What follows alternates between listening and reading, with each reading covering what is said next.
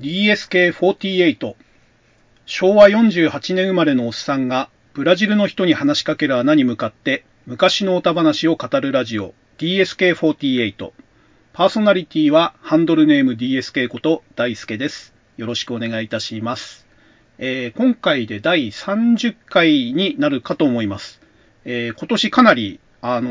ー、回数を積み上げてきて、ついに30回という大台に乗りました。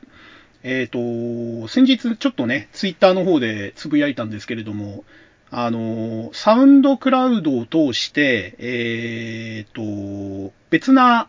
いろんなその配信サービスに自動でこう、配布されてるんですけれども、このラジオは。で、えっ、ー、と、それの中の一つにあの、 Spotify っていう、まあ、有名な、あの、サービスがありますけれども、そちらがですね、あの、オートで、年間のそのデータを集計して自動でこう報告してくれるっていうなんかサービスみたいなのをやってくれたみたいで、えー、今年1年あなたのポッドキャストは、えー、まあ、この回を含まないでですけども、えー、13回配信されたということで、まあ、月1以上のペースで一応今年は配信できてるなというのが分かりまして、で、あと付け加えるとですね、えー、どこの国のユーザーが何パーセント増えたかみたいなトピックをちょっと、あの、やってくれたんですけれども、えー、日本のユーザーが100何十パーセント、140%とかって書いてあったかな。えっ、ー、と、増えたとかっていうのに加えてですね、あの、ブラジルのユーザーが100%増えたっていうトピックが、あの、挙げられてまして、あの、図らずもですね、あの、ブラジルの穴に向かって喋ってるこのラジオがきちんとブラジルの人に届いて、えー、向こうの人も聞いてるということが、えー、その分析で、えー、証明されたというか、あの、判明しましたので、非常に喜ばしいことだなと。えー、ただ100%増えたっていうのは、一人が二人になっても100%なので、えー、ひょっとしたら穴の向こうで聞いてるブラジルの方は、今まで一人だったのが今年に入って二人になったという、まあ、あの、結論かもしれないんですけども、まあ、少なくとも去年までに最低一人は聞いてて、えー、今年一年で少なくとももう一人は確実に増えてるということが分かっただけでも、あの、非常にその Spotify の集計は、あの、励みになりました。はい。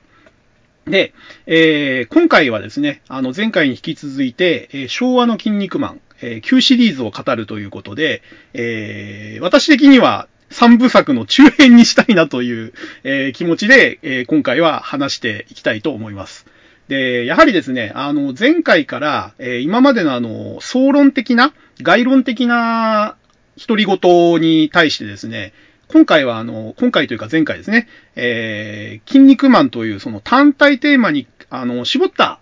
あの、独り言にした影響もあったと思うんですけれども、えー、非常にですね、歴代のその独り言に対してよりも、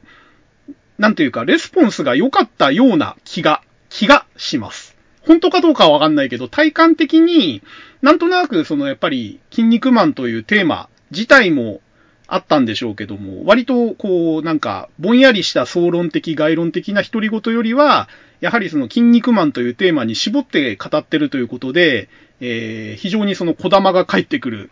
率も良かったような、えー、体感的な、えー、感覚はありました。ということで、えー、大変気分を良くしてですね、えー、今回もちょっと筋肉マンについて熱く独り言を語っていこうかなと思います。で、今回ですね、一応予定してるのは、えー、コミックスで言うと、えー、10巻から17巻ぐらいまで、えー、話の内容でいくと、7人の悪魔超人編と黄金のマスク編。この2つだけは確実に語りきりたいなと思います。というかですね、あのー、内容と思い入れ的に、多分この2つを語るだけで2時間余裕でいっちゃうんで、えー、かなり巻いて、あの、圧縮してお届けしないと終わらないなと、えー、ちょっと話す前から危惧してます。えー、皆さんね、あのー、まあ、昭和のおっさんおばさんは、えー、特に筋肉マン、あの、読んでた方は、ある程度共感してもらえると思うんですけども、えー、この悪魔超人と正義超人が対決するこの二つのシリーズですね。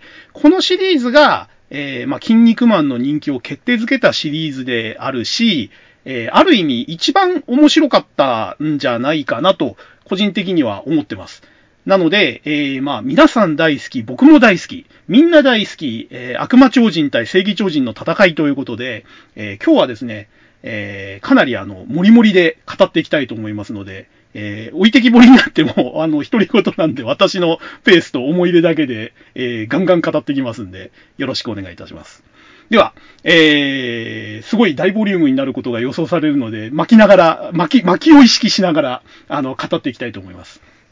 で、えー、前回まで語ったところでですね、あの、ウォーズマン戦があの一つの筋肉マンの大きな転機になったっていうところをすごく強調したんですけれども、えー、改めてもう一度そのなんで、えー、転機になったのかというところを、えー、語っておきたいと思います。で、ウォーズマン戦が今までのその筋肉マンの連載の中で、なんでその異彩を放って、えー、転機な、えー、転機になったその戦いになったかというと、まあ作者自身も語ってるんですけれども、まずギャグをほぼ入れなかったっていうところですね。えー、シリアス一辺倒でいくともう、あの作者のゆで卵も決めてたみたいです。あのウォーズマンの決勝戦は。で、あと、えー、やはりですね、あの、試合自体が長かった。えー、それまでの、えっ、ー、と、超人同士のプロレスの試合っていうのは、せいぜい長くて3話とか、えー、それぐらいで終わらせてたんですよね。えー、例外が、えっ、ー、と、最初のロビン・マスクとの戦い、えー、第20回超人オリンピック決勝戦ぐらいがちょっと例外なんですけども、あれはギャグとかも挟んだ上でその話数だったんで、シリアス展開だけでこんだけ長かったのはウォーズマン戦が初めてだったとえいうところも異様だったわけですね。で、やはりですね、あと、三つ目のそのやっぱり特色としては、えお互いにオリジナルホールドを、えー、駆使して戦ったというところですね。えー、ベアクローパロスペシャルのウォーズマンと、えー、終始押され気味だったけども、最後の最後で、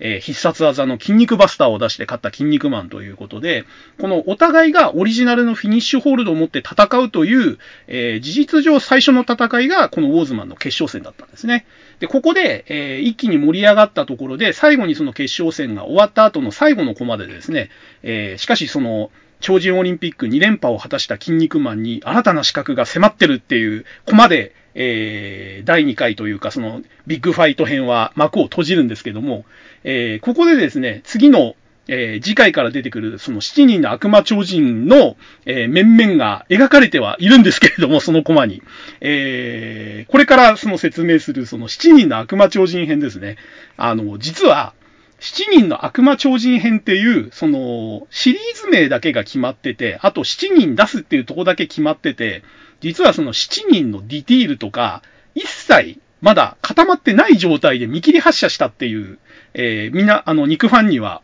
あの、広く知られてる事実があるわけですね。で、案の定ですね、その、7人の悪魔超人編の予告にあたるその最後の一コマですね、そこに描かれてる、あの、超人たちっていうのは、えー、7人以上確か書かれてたような気がするんですけども、実際の7人の悪魔超人とほとんど一致してないんですよね。その中で2人か3人ぐらいしか一致してないんじゃないかな。確かあの、バッファローマンとブラックホールとアトランティスぐらいしか一致する超人がいないんですよ。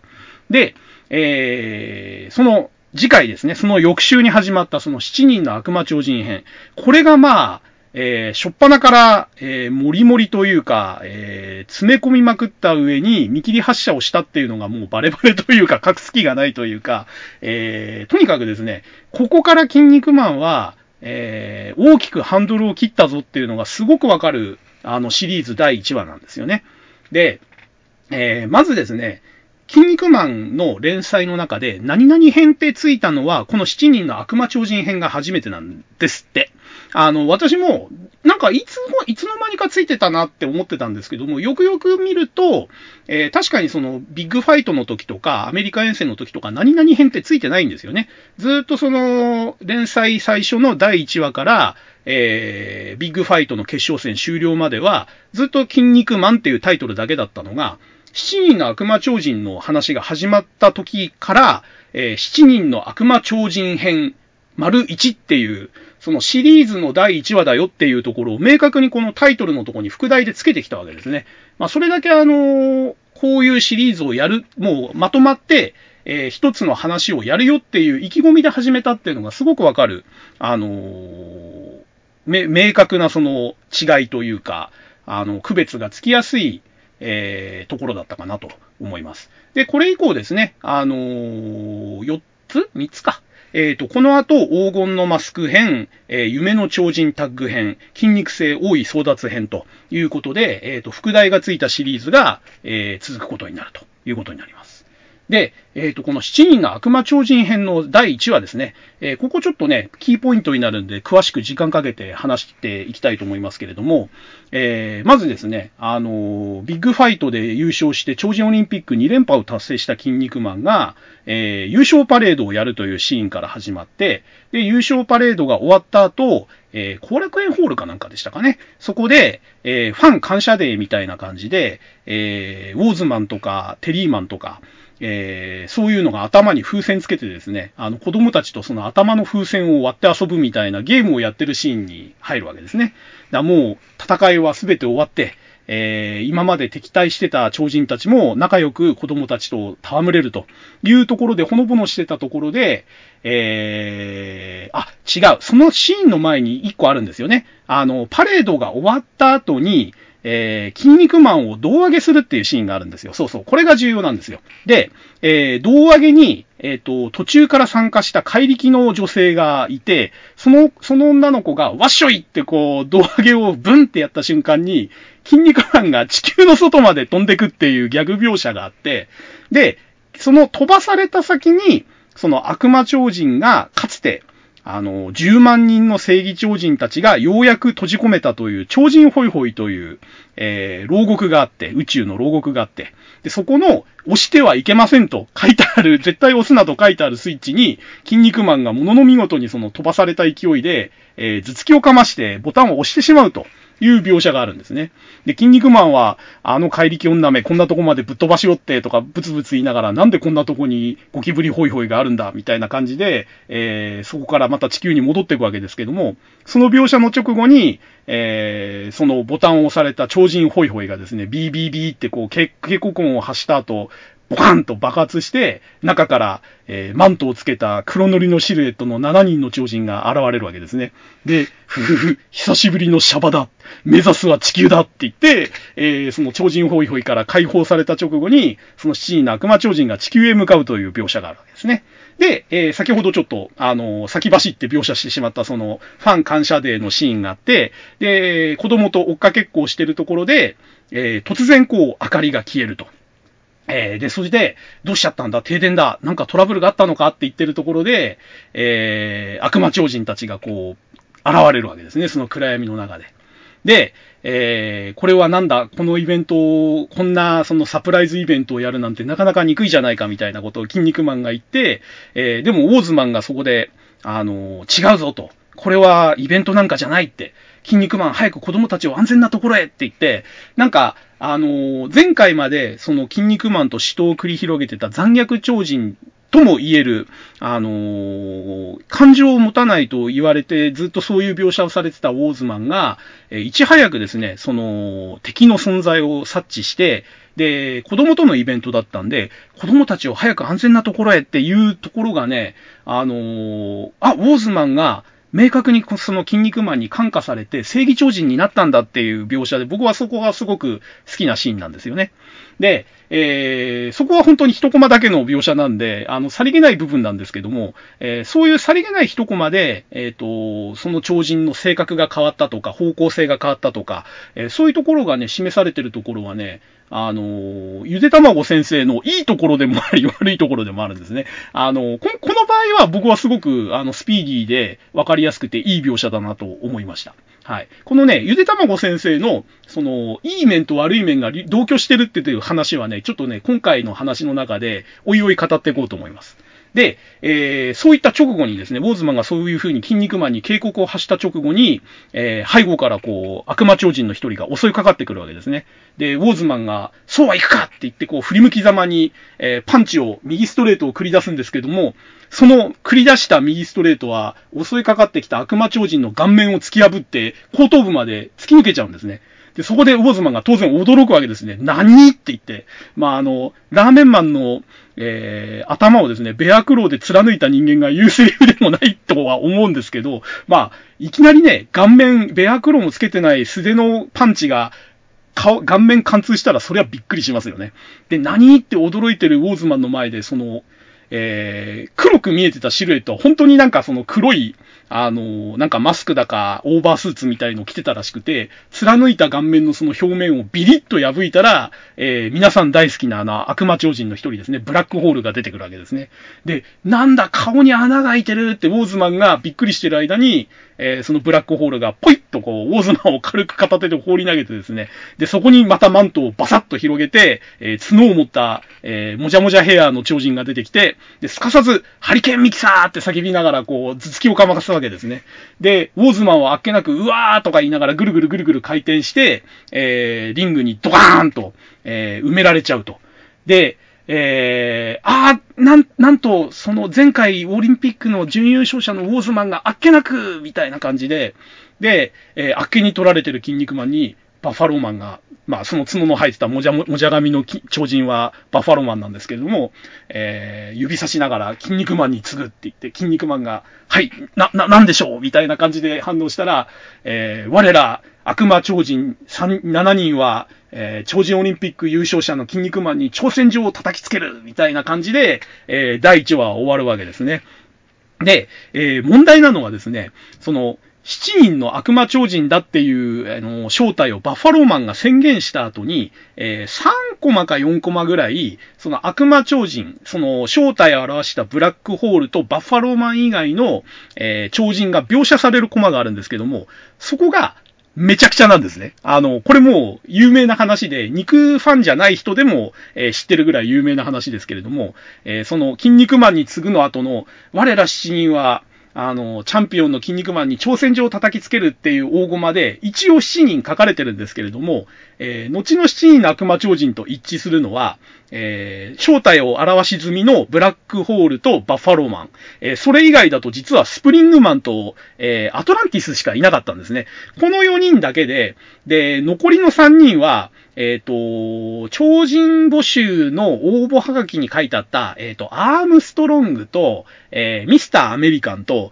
あとこれ、名前当時は不明だったんですけども、えっ、と、筋肉マン2世かなんかで命名されたのかなえっ、と、腕、腕の、あの、肩の部分が顔になってて、えっ、ー、と、そこに目がついてるみたいな超人で、えっ、ー、と、お尻マンとか最初仮名で呼ばれてたんですけども、えー、正式名称、プリプリマンって後で名前が付けられた超人がいて、で、この3人、あの、どこの馬の骨ともわからない3人を含めて、なんかその宣言してるとこではポーズ取ってるんですね。で、しかも、え、ブラックホールはともかく、バッファローマンもなんだかその体が角張ってて硬そうなイメージで顎ひげが生えてたりとか、あと、スプリングマンもなんか顔面に傷が入ってたり、えっ、ー、と、なんか腕かなんかがトゲかなんかになってるのかな？とかでデザインが違うんですよね。で、アトランティスもなんかあの後で出てくるときは、えー、いわゆるその、あ、腰や、腰編み？ん？なんつうんだあれ。えっ、ー、と、腰布じゃないけど、えっ、ー、と、身の腰身のか。腰身のみたいな、短い、あの、パンツというか、ミノをつけてるはずなのが、えそのシーンではなんか、あの、パンタロンみたいな、あの、長いズボンみたいのを履いてたりとか、えー、とにかくですね、後から一致する超人もデザイン違うし、そもそも7人中3人、お前誰だよって超人が 混じってるわけですよね。で、さらに、そっから、えっ、ー、と、引いたコマとかで、えー、2コマか3コマ描写があるんですけども、コマが映るたんびに、その7人のメンバーが全部変わるんですよ。えっ、ー、と、なんだっけな、他にもね、えっ、と、名前忘れちゃったけど、えっ、ー、と、そうそう、フラッシャーバルーンとか、雲のコチラスとか、あの、読者応募のね、あの、超人が、なんか、あの、細々にね、入れ替わるんですよ。で、後々、ゆで卵が言うには、えー、7人のメンバー決めてなかったんで、とりあえずで書いといたと。で、後で直しときゃいいやって感じで やってたらしいんですけど、それにしたって、宣言した大駒で7人書いてるのに、その後で出てくるコマごとにその7人のメンバー変えちゃうのはどうなの？せめて、最初に書いた7人で通せよってその話だけでもって思うじゃないですか、普通の人は。ところが、読者の反応を見るためなのかどうなのかわかんないけど、えー、ブラックホールとバッファローマン以外は、ほぼ全てのコマでコマごとに入れ替わってんですよね。で、ひどい時には、最後のコマだったかな最後で筋肉マンにこう迫ってるコマかなんかで、えー、人数が8人いるんですよ、シルエット的に。お前ら7人じゃなかったんかいっていうね、メンバーは変わるわ、人数は変わるわ、まあ、適当というか、この辺が、ゆでさんの、まあ、いい面と悪い面が同居してるところの代表的なところだと思うんですよね。で、えっ、ー、と、このタイミングで、えっ、ー、と、そのゆで先生のいいところ悪いところっていうのをちょっとまとめとくと、えー、ゆ、ゆで、ゆでたまごさん自体がですね、明言してるわけですね。あの、話が面白ければ、えー、辻褄とかはどうでもいいと。あの、面白いことが全てであって、話の整合性とか、えー、伏線の辻褄とかは後で考えるスタイルだと。とにかくはったり聞かせて、えー、盛り上げて、その後どう辻褄合わせるかっていうのは後で考えるっていうのがもう、ゆで卵のスタイルだって自分で明言してるんですね。だから作者自身も、こんなこと言っちゃったけど、どうするかは後の2週間後とか1ヶ月後の自分が考えりゃいいやでぶち上げてるわけですね。で、しかも、えー、辻褄合わせる気もさらさらないんですよ。合わせられれば合わせるけど、合わせらんないんだったらもう面白さ優先でやっちゃうよと。えー、そんな整合性とか辻褄なんかどうでもいいよって、面白ければっていう。これがね、あの、ユデイズムというか、あの、後々ですね、あの、この後、あの、話すジェロニモのセリフを、あの、もじった、あの、だってゆでだからっていう言葉ができちゃうぐらいですね、ゆで卵さんっていうのは、そういうところにすごいおおらかというか、あの、こだわるポイントが違うんですよね。あの、話を、えー、緻密に組み立てるとか、整合性を取るなんてのは、重視してないわけですよ。えー、彼らが一貫して求めてるのは、どうやったら話が盛り上がるか面白くなるかってことしか考えてないので、なので、えっ、ー、と、この7人の悪魔超人シリーズの初っ端で、もう7人の悪魔超人のデザインがコロコロ変わるっていうところも、結局コミックになるときに直すタイミングはあったのに、あえて直してないんですって。要は、その方が面白いからと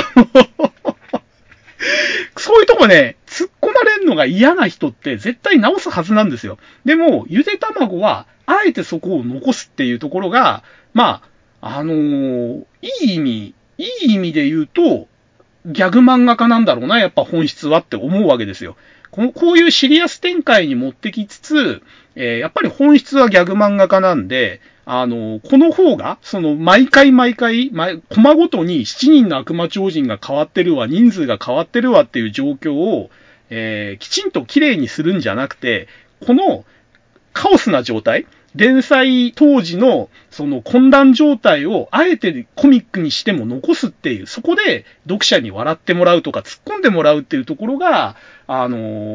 ー、やはりですね、そのゆでたまごさんの、ギャグ漫画家としてのやっぱり本質なのかなっていうふうに、えー、僕は思いましたね。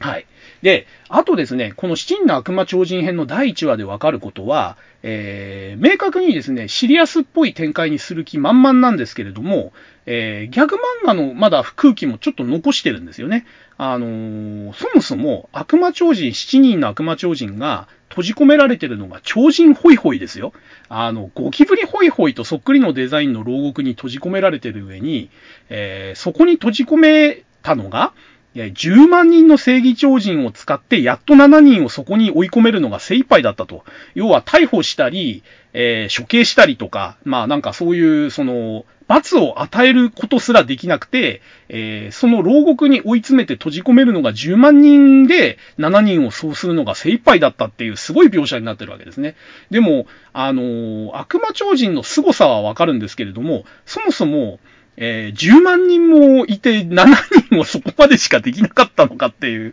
ところもあるし、追い詰めた先が超人ホイホイでそこから7人が出られないってところも、シリアスと考えるとちょっとおかしいんですよね。で、さらに、えー、そこからその脱獄というか逃げられたのが、筋肉マンが怪力で、えー、胴上げされた、たった一人のですよ。たった一人の人間の女性に、おそらく人間です、だと思うんですけども、ワッショイって胴上げされた瞬間に大気圏を超えてですね、宇宙の果てまで飛ばされて、その、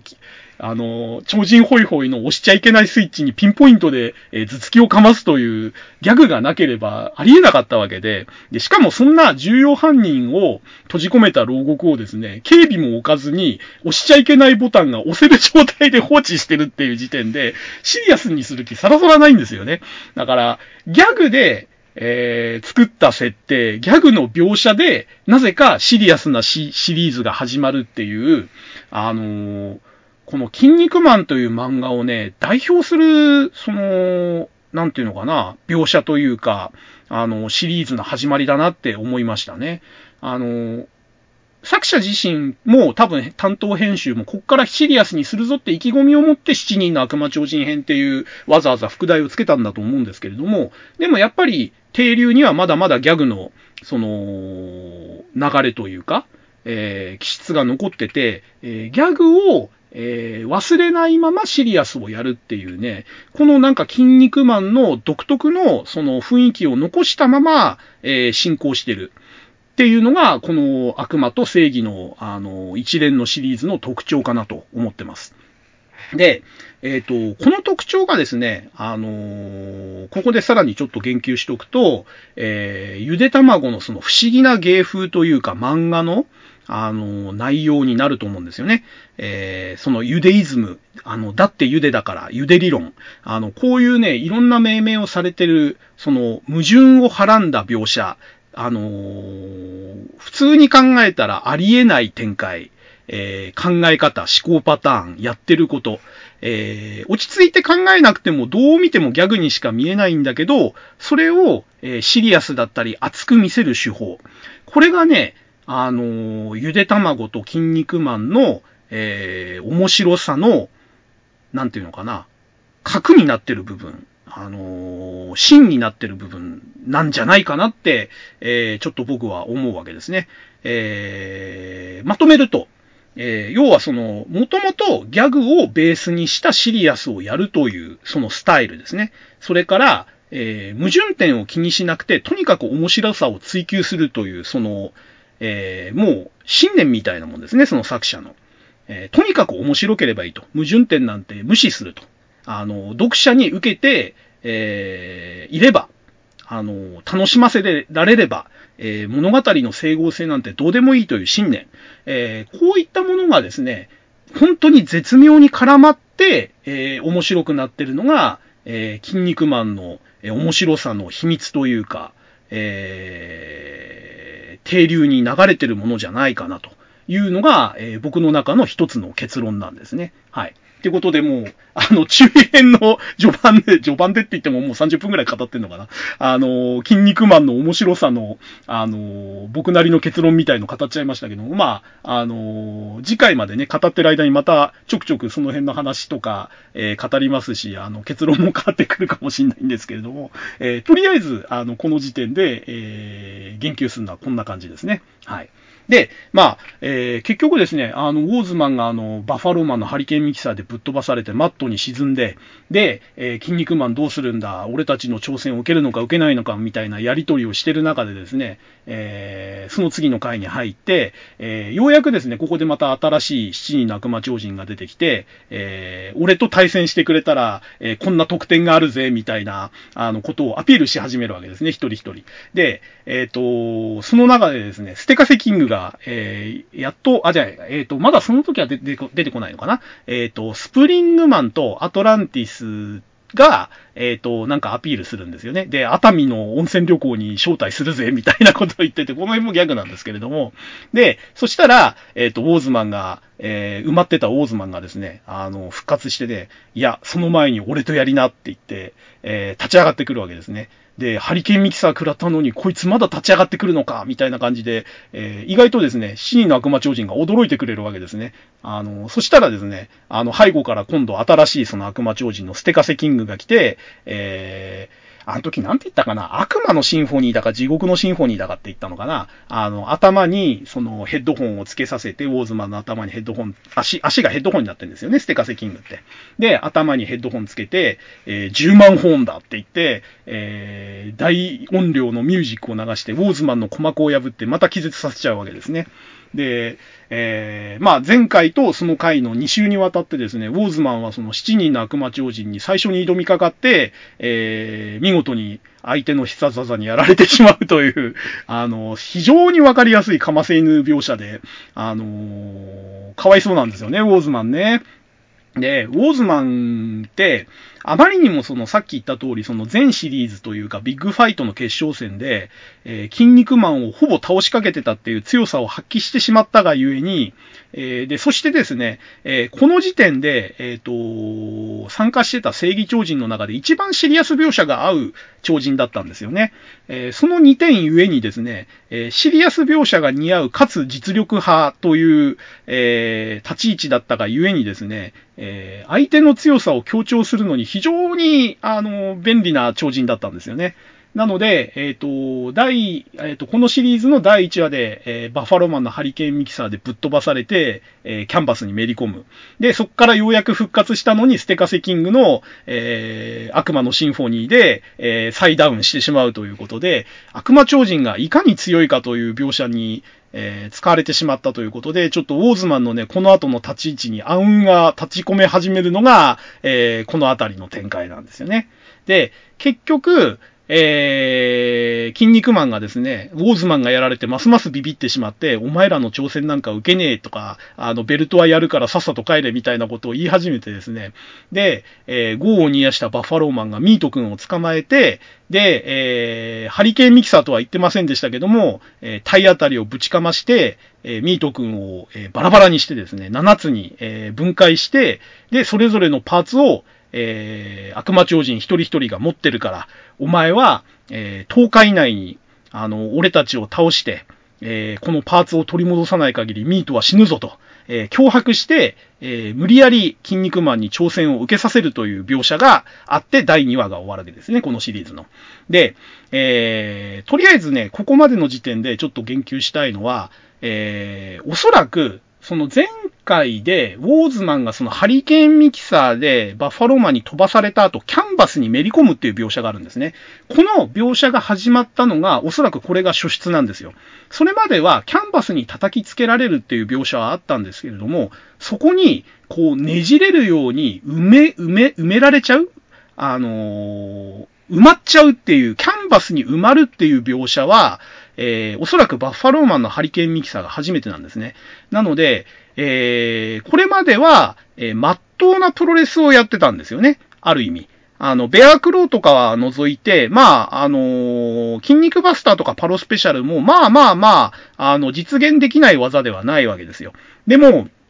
そのハリケーンミキサーですね。あの、相手を跳ね飛ばして空中で、えー、何回も回転させた挙句、キャンバスにめり込むぐらいの衝撃があるっていう描写。あの、ここからですね、えー、筋肉マンの必殺技の、えー、描写のエスカレートが始まるっていうところなんですよね。だこの、今までは叩きつけられるだけだったキャンバスが、え、ねじれたり、めり込んだりするっていう描写が始まったっていうところでも、え、この悪魔超人シリーズのね、開幕のその描写っていうのはすごく、あの、これから、えっ、と、なんていうのかな、技の描写とか威力が変わってくんだぞっていうのが明快になった描写でね、すごく、あの、注目するところかなと思います。はい。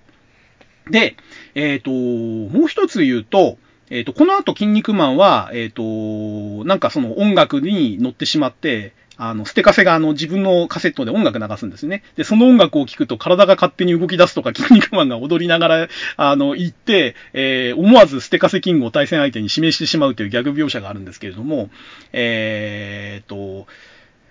その後、えー、ステーカーセキングブラックホールと、えっ、と、筋肉マンが連戦して、えー、その後、えっ、と、戦闘不能になって、アイドル超人が出てきて、対抗戦になるっていう描写に繋がっていくわけですけども、えー、先にですね、その悪魔七超人にの登場によって筋肉マンにどんな変化が起きたかっていうのを、えー、ちょっと説明しておこうと思います。で、えっ、ー、と、七人の悪魔超人っていうのは、最終的にその最初から固まっていたバッファローマン、ブラックホール、で、スプリングマンとアトランティス、この4人に加えて、えー、筋肉マンに最初に挑戦する超人として、ここでステカセキングが登場して、えー、後でそのアイドル超人と対抗戦になるっていうタイミングで、ようやく残りの2人ですね、マウンテンとミスター・カーメンという、あのメンバーが確定するわけですね。あ、違う違う。えっ、ー、と、ブラックホール戦の時にマウンテンが出てくるんだ。で、えっ、ー、と、マウンテンが出て、最後まで決まってなかった一人が、えー、対抗戦の直前にミスターカーメンとして7人出てくるんですけれども、この7人のメンバー見てわかるのは、あのー、これまで出てきた超人にももちろん機械超人とか異形の超人っていたんですよ。えー、ベンキマンとかキューブマンとかウォッチマンとか、あのー、オイルマンとかね、あのー、非人間型の超人ってのも、え、いたのはいたんですけれども、実は、えー、ちゃんとした技を持ってたり、ちゃんと、えー、シリアスな試合になった非人間型の超人ってこれまでいなかったんですね。あの、ビッグファイト編まで。で、あの、どっちかっていうと、その非人間型の超人っていうのはギャグ描写に使われてたんですね。キューブマンもウォッチマンもベンキマンも、あのー、なんていうのかな。えっ、ー、と、シリアスな試合というよりは、ギャグの試合の要因として登場してて、えー、そんなに強くなかったというか、弱い超人ばっかだったんですね。ところが、7人の悪魔超人の、えー、まあ、半数以上が非人間型なんですよね。えっ、ー、と、バネの超人のスプリングマンと、え、岩の超人のマウンテンですよね。それから半魚人も、モロ半魚人のアトランティスだとか、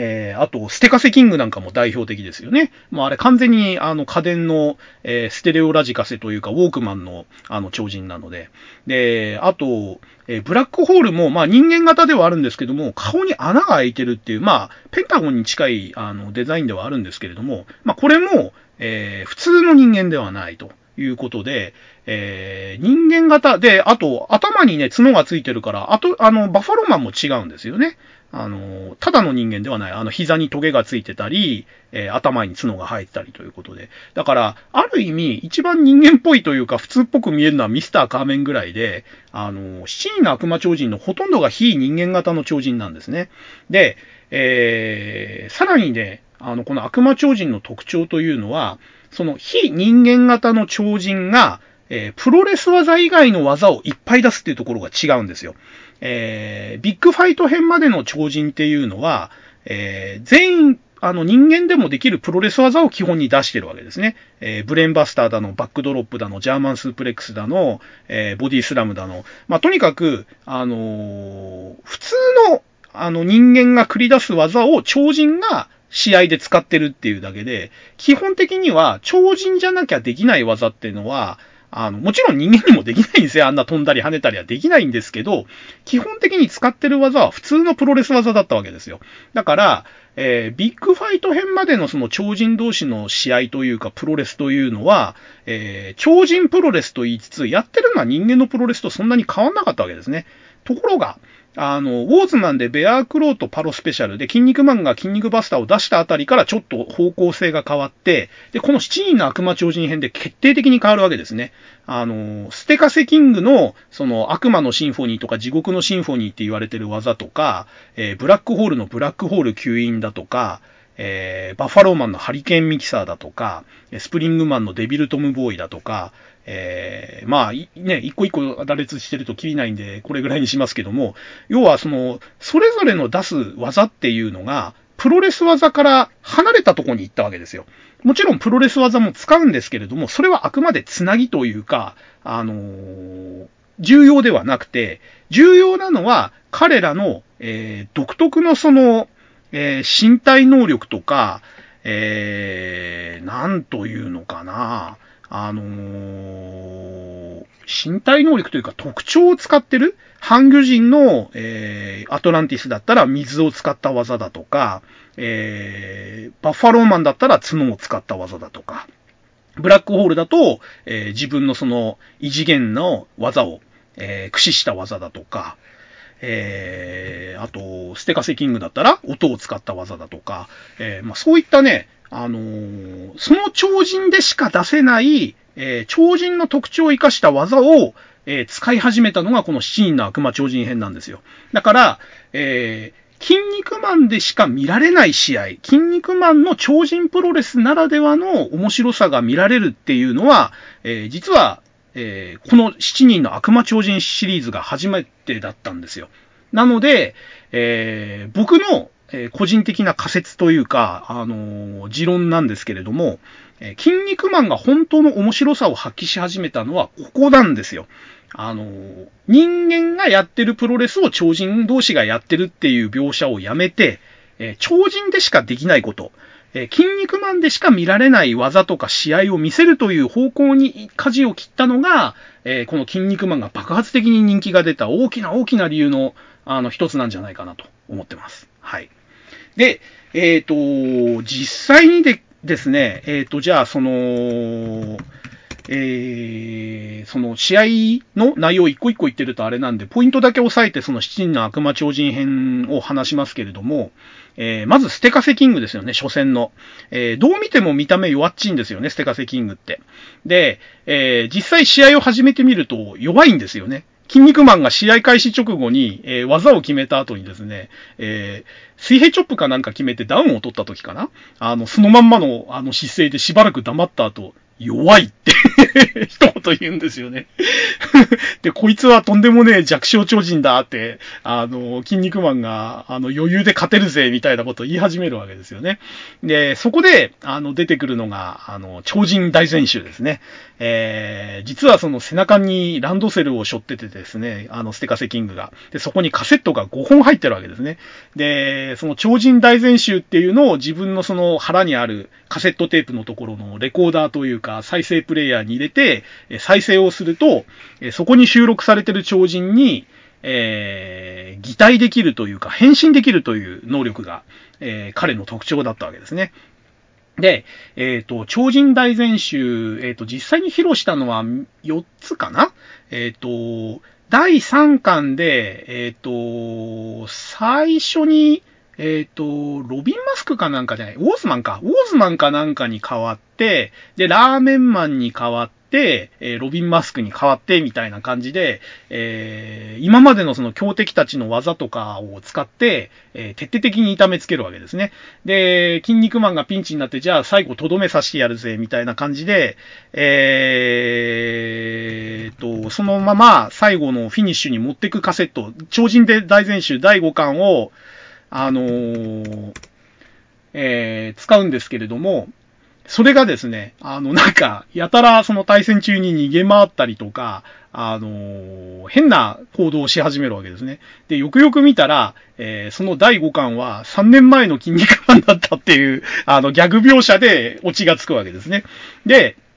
えー、それで、えー、その3年前の筋肉マンが今の筋肉マンに勝てるわけないっていう理屈で、えー、筋肉バスターでとどめを刺されて初戦は勝つという描写になったわけですけれども、えー、まあ誰もが突っ込むのは、えー、5, 5つしかないカセットになんで3年前の筋肉マンを入れとくんだっていう話とかね、あの、あるわけですよ。あと、そこに行くまでの描写に、ウォーズマンも倒したその、えー、地獄のシンフォニーっていう技があって、えー、近くのその東京タワーの、えー、アンテナから受信したラジオを、えー、大音量で流すっていう必殺技があったわけですね。で、それが、えー、通常10万本だと。いうことで、えっ、ー、と、なんだっけ、やな、柳田理香夫さんでしたっけ？あの、科学でその漫画とか特撮の、えー、矛盾を追求するっていう企画をよくやってる人ですけども、その人の分析では、えー、10万本でも宇宙が滅びるエネルギーだと、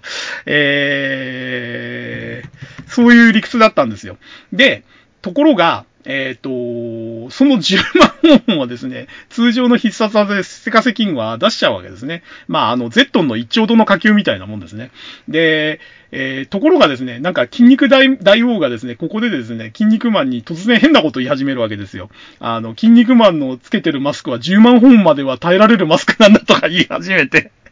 いやいやいや、あの、10万本の音に耐えられるマスク普段つけてたら、通常の会話できないんじゃないのっていうツッコミが当然入るんですけれども、なぜか10万本の音に耐えられるという設定がここで生まれるわけですね。なんでそんなとんでもない防音性能をそんなマスクが持っているのかっていうのも謎なんですけれども。で、それを聞いたステカセキングがですね、いや、俺は100万本まで出せんだぞって言い始めて、今度100万本で、あの、やっやって、で、それで筋肉マン失神とか言ってるんですけど、あの、100万本なんて音聞かされたら失神じゃ済まないわけですね。あの、リカオさんが分析するまでもなく、地球も宇宙も滅んじゃうぐらいのエネルギーなわけですよ。まあ、その辺のね、その、なんか、あの、な、なんていうのかな。えっ、ー、と、そういう描写に、あの、もう制限、制限がないっていうか、むちゃくちゃな、あの、描写をするっていうのもゆで卵さんの特徴で、あの、多分理屈じゃないんでしょうね。凄そうだって言ったらすぐまあそういう単位でやっちゃうみたいな。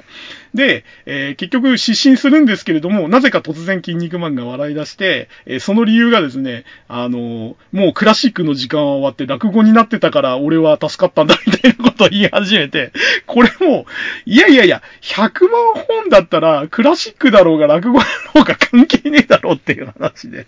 音量自体が下がったんだらともかく、100万本で流すもんが内容がクラシックだろうが落語だろうが威力変わんねえだろうっていう感じで、まあとにかくその、なんか、ギャグ描写で、あの、ステカセキング戦は乗り切っちゃったなっていう感じで、あの、なんていうのかな、負けた理由も、えー、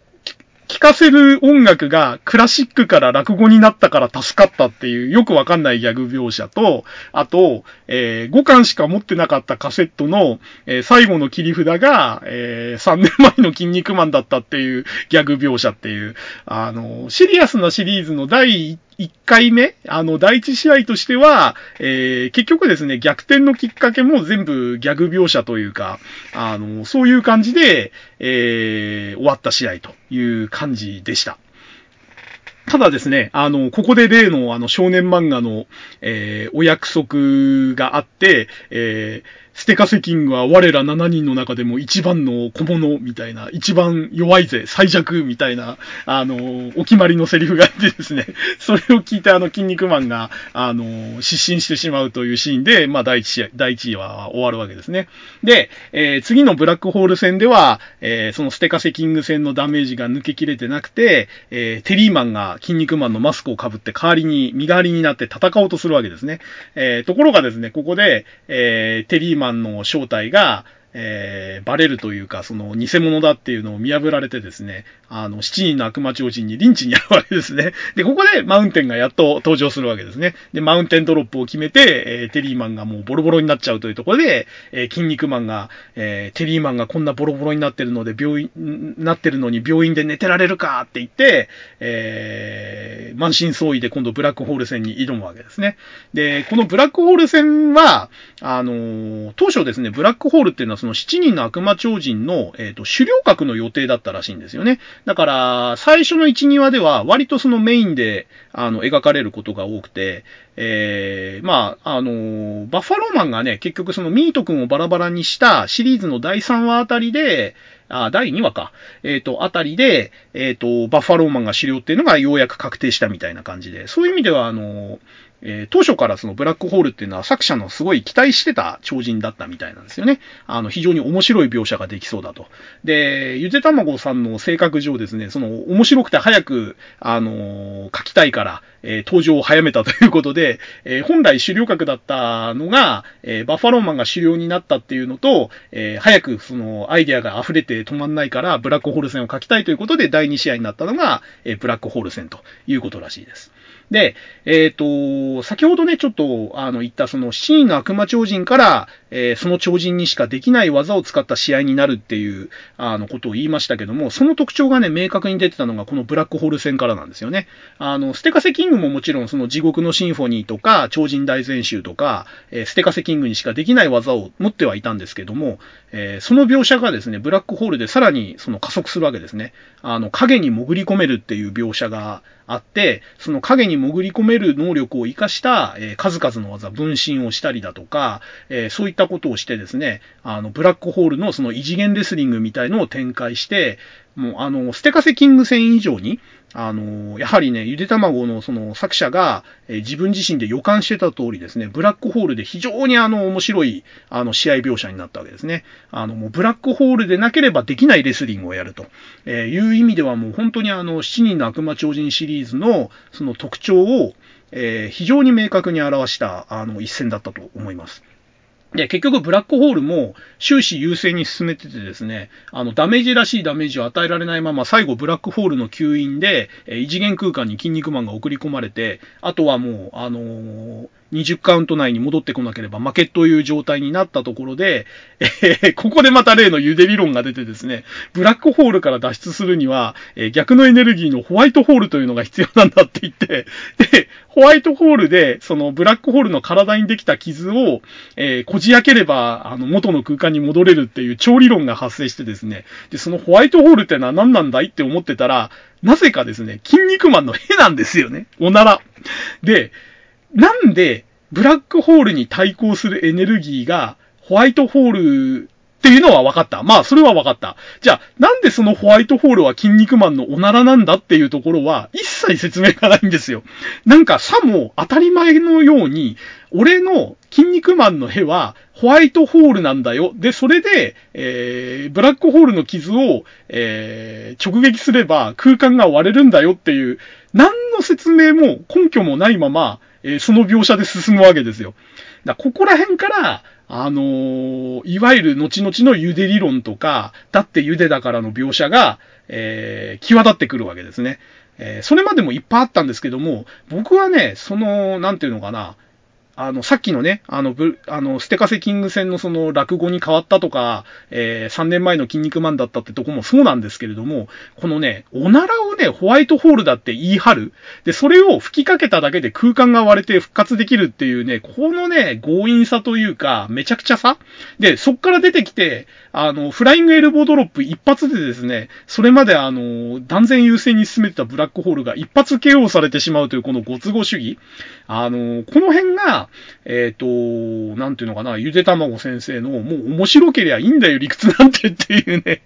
おならでブラックホール脱出するの面白いじゃんっていう、その一点突破だけで、あの、理屈とか、あ辻褄とか一切もう考えない。で、めんどくさいからそこが、なんでホワイトホールが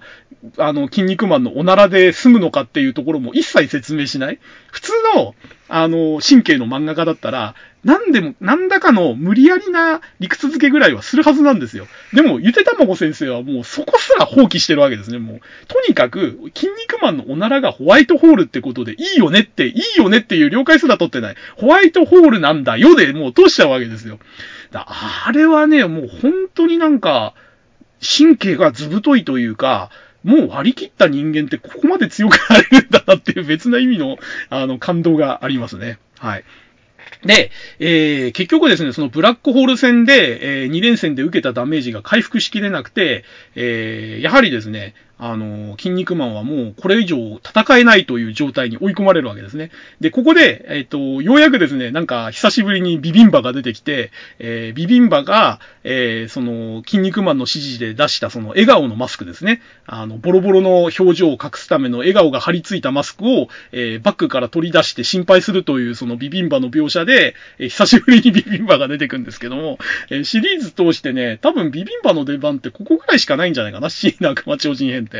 で、えー、結局そのマスクを被って出てくるんだけれども、えー、そのマスクを剥ぎ取られて、やっぱりボロボロじゃねえかおめえって言って、で、じゃあこのボロボロの筋肉マンと次誰が戦うんだって、こう、悪魔超人たちが争い始めるわけですね。で、そこに、えー、街の悪魔どもって言って、こう、テリーマンがまた、助けに来るわけですよ。で、もう筋肉マンがこんな状態なんだからね、まずは俺を倒してからにしなって言ってこう、テリーマンが助立ちに入るわけですよ。で、また、例によってリンチされるのかなと思ってたら、えー、マチナテリーマンって、お前たち、お前にばっかりいい格好はさせないぜって言って、ここで、あの、伝説に残る見開きゴマが来るわけですね。あの、テリーマンの他にですね、ウォーズマン、ロビン・マスク、ブロッケンジュニア、ウルフマンの4人が来て、えー、ここで、えー、悪魔超人の残り5人と、俺たちアイドル超人5人の対抗戦をやろうじゃないかと。筋肉マンが戦えない代わりに、俺たちが代わりに戦ってやると。で、お前ら俺たちも倒せないでチャンピオンと戦えると思ってるのかって挑発して、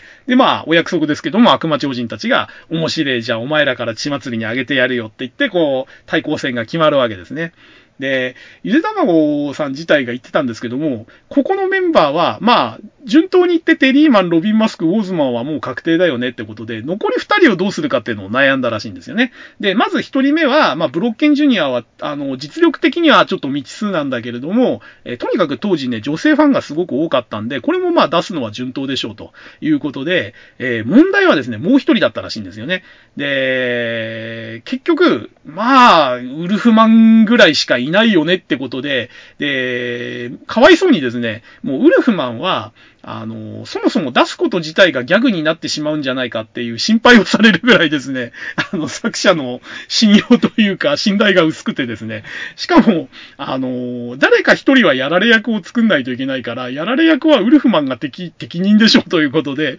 もう、あの、アイドル超人5人の中で、あの、予定を立ててないゆで先生としては珍しく、最初からやられ役にするつもりでもう入れたと明言されてるキャラで、で、案の定ですね、ウルフマンはその後あの、スプリングマンとの対戦を組まれて、えー、最初にあの、デビルトムボーイでバラバラにされて、えー、死人の悪魔超人の強さを際立たせるという役割を果たして、えー、終わるわけですね。ただ、あの、明確にその筋肉マンの仲間の超人が悪魔超人に殺されるっていう最初の超人だったんで、あの、ウルフマンの死っていうのはね、やはりあの、当時読んでた読者、あの、後でコミックスで読んだ僕も含めて、えー、やはり衝撃的な描写というか、えー、それまでね、死を描くって言っても、あくまでギャグベースで描いてることが多くて、えー、ペンタンゴンとかブロッケンマンとかも残虐ではあったんですけれども、あの、死んだっていうことを悼む描写とか、あの、あんまりなかったんですよね。そこあっさり流してたんですよね。その、あの、対戦相手の死っていうの。ところが、ウルフマンっていうのは、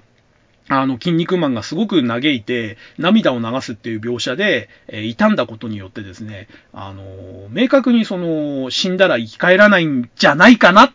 で、えー、悪魔っていうのは正義超人を、あの、殺しに来てるんだっていうのをね、明確化する意味ですごくあの、象徴的な描写だったと思いますね。はい。で、えっ、ー、と、ここのね、対抗戦で、えっ、ー、と、言及しておくことはですね、えー、この後、えー、黄金のマスク編もそうですし、えー、大井争奪編とかもそうなんですけれども、えー、同時進行を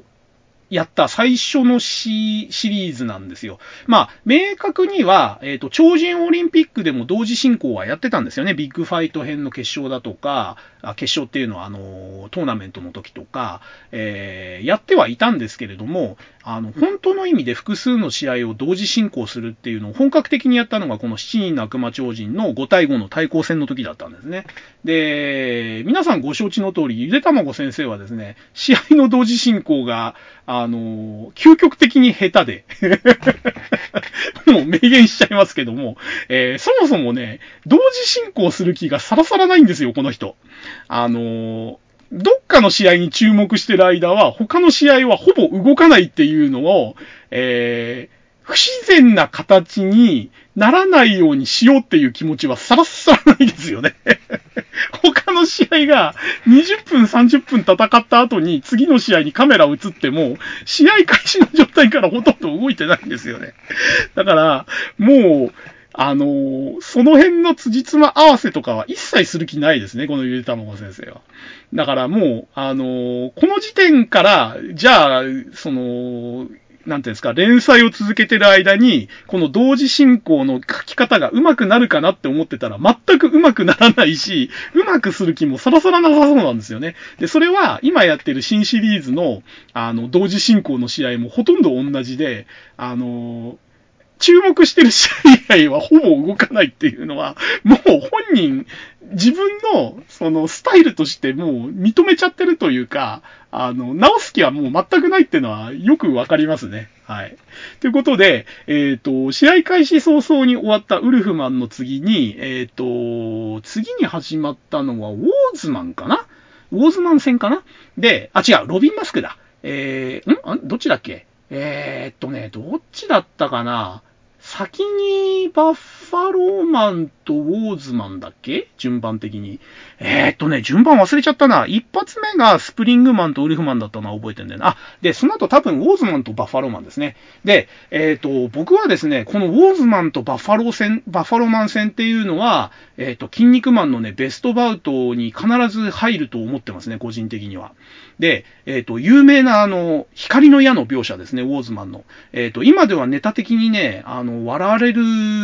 のに使われてますけど、当時はね、本当に感動的に見てましたね、僕は小学生の時に。あの、例のやつですね。あの、バッファローマンに圧倒的なパワー差で追い詰められて、最後に残った力で一発だけ撃てる技っていうんで、えー、ベアクローを二刀流でして、えー、100万パワープラス100万パワーで200万パワー。で、いつもの2倍のジャンプが加わって、200万かける2の400万パワー。そして、いつもの3倍の回転を加えれば、バッファローマン、お前を上回る1200万パワーだって言って、こう、光の矢になって、なって突っ込んでいくわけですね、バッファローマンに。で、結局バッファローマンは、えー、機感を感じてですね、あの、後々のドラゴンボールのあの、ナッパ避けろーで、あの、紀元山を避けたナッパのごとくですね、さっと体をかわして、えー、2本あるロングホーンのうちの1本を折られるっていう被害で、えー、済んでしまって、えその後ですね、あの、ウォーズマンは連続の、4連続だったかなハリケーンミキサーを食らって完全 KO をされてしまうと。で、それでも立ち上がってきたウォーズマンに、えー、バッファローマンはとどめを刺そうとするんだけれども、なぜか途中でハリケーンミキサーをやめる。で、えー、なんで辞めたのかっていうと、えー、ウォーズマンは最後に残った力で、闘志だけで起き上がったんだけども、実はもう4回のあのハリケーンミキサーで完全にもう死んでいて、気迫だけで立ち上がってそこで死んでいたという描写でこの試合は終わるわけですね。で、この試合はね、本当にあの、なんていうのかな、あのー、ウォーズマンが、あれだけ強かったウォーズマンが手も足も出ないっていうことで、えー、その狩猟格のバッファローマンの強さを、えー、明確にあの描写したという意味でもすごくあのいい試合だったと思いますね。で、ウォーズマンも手も足も出なかったとは言いつつ、えー、できることは全部やってるし、あの今まで自分ができなかった能力まで引き出して、えー、戦ってるという点ですごくあのいい試合だったと思います。はい。で、えっ、ー、と、この試合のポイントはですね、えー、大きいポイント、も、むちゃくちゃ大きいポイントの一つは、えー、筋肉マンの世界に初めて超人強度という概念が出たことですね。えっ、ー、と、ここでですね、あのー、お前なんかの技は効かねえよってことをバッファローマンはアピールするわけですね。なぜかっていうと、えっ、と、そのベアクローを、えー、やっあ、ベアクローなんかその試合前に、あの、二度と使うまいと思ってたが、でも、あの、バッファローマンという強敵にはこれがないと多分勝てないっていうんで、封印してたベアクローをつけて試合に臨むわけですね。で、ベアクローを使う前にね、先にそのなんかあの、えっ、ー、と、ハリケーンミキサーを避けまくってて、えー、一回食らってしまうんだけれども、えー、っと、どうやってんだかな。えー、っと、その後、えー、っと、パロスペシャルを決めるんですよね。あのー実戦でお前の実力をね、証明してみろということで、この脱出不可能の技から脱出できるものかって言ったら、えー、なんとですね、脱出不可能とされてたパロスペシャルをあっさりこう力ずくで破っちゃうわけですね。で、パワーさえあればね、テクニックなんていらねえんだっていうところに、そんなのはね、ベアクロで粉砕してやるって言ってスクリュードライバーで突っ込んでくんだけども、で、えっ、ー、と、スクリュードライバーも、えー、破られてしまうと。いうことで、えー、じゃあ一体何なんだこのパワーは？っていうことで、えー、私はね、正義超人の中でもナンバーワンの100万パワーなんだから、お前がそれより強いわけないだろうって言ったら、たった100万かって言って、バッファローマンは俺は1000万パワーだって言って、そこのね、あのー、インパクトっていうのは、えっ、ー、と、これね、絶対ね、リスペクトをしてると思うんですけども、ドラゴンボールのあのフリーザの、私の戦闘力は53万ですに匹敵する衝撃だったわけですよ。あの、当時のね。えー、まあそういうそのなんか、あの、登場キャラクターの強さを数値化するっていう、えー、元祖だと思いますね、この超人強度っていうのは。で、えー、まあ、ゆで卵自体は、あの、編集と話し合って、えっ、ー、と、超人の強さをその、数字で表現するのも面白いんじゃないかということで、この超人強度っていう概念を、えー、出したらしいんですけれども、えー、結局ですね、この超人強度っていう概念が、えー、後々のシリーズにもいろんな形でこう絡んでくることになるわけですね。で、結局ですね、今やってる新シリーズもこの超人強度というのが、あの、設定の中にかなり深く関わってくるということで、えー、最初はですね、とにかくそのバッファローマンの強さを表現するのに比較しやすいってことで出した超人強度という話が、えー、巡り巡ってですね、筋肉マンという漫画の、え、重要な核の一つを担っていくというところで、非常にあの、面白い、えー、話になってるなと思いますね。はい。で、えっ、ー、と、結局ですね、ウォーズマンはその、その後、えっ、ー、と、パロスペシャルとベアクローを破られちゃって、で、あのー、ハリケーンミキサーの前にあれかな、ロングホーンで腹かなんかを貫かれて、えー、もうボロボロになっちゃって、試合を諦めかけるんだけれども、えー、筋肉マンが、えー、激励したことによってですね、あの、自分なりのウォーズマン流の火事場のクソ力を使うんだけれども、え、やはり、あの、付け焼き場でやったことによって、え、スタミナを失って、で、さらに、例のあの、戦闘時間30分制限が、あの、来てですね、煙を吐いてしまって、え、で、先ほど言った、その、光の矢の描写になって、KO されてしまうという話になるわけですね。え、で、私ね、当時見てて思ったのは、え、強敵にしか出さないウォーズマンスマイルっていう設定があって、えー、ビッグファイトのあの決勝戦でですね、筋肉マンに対してウォーズマンスマイルを出す描写があったはずなんですけども、なぜかですね、ウォーズマンスマイルはね、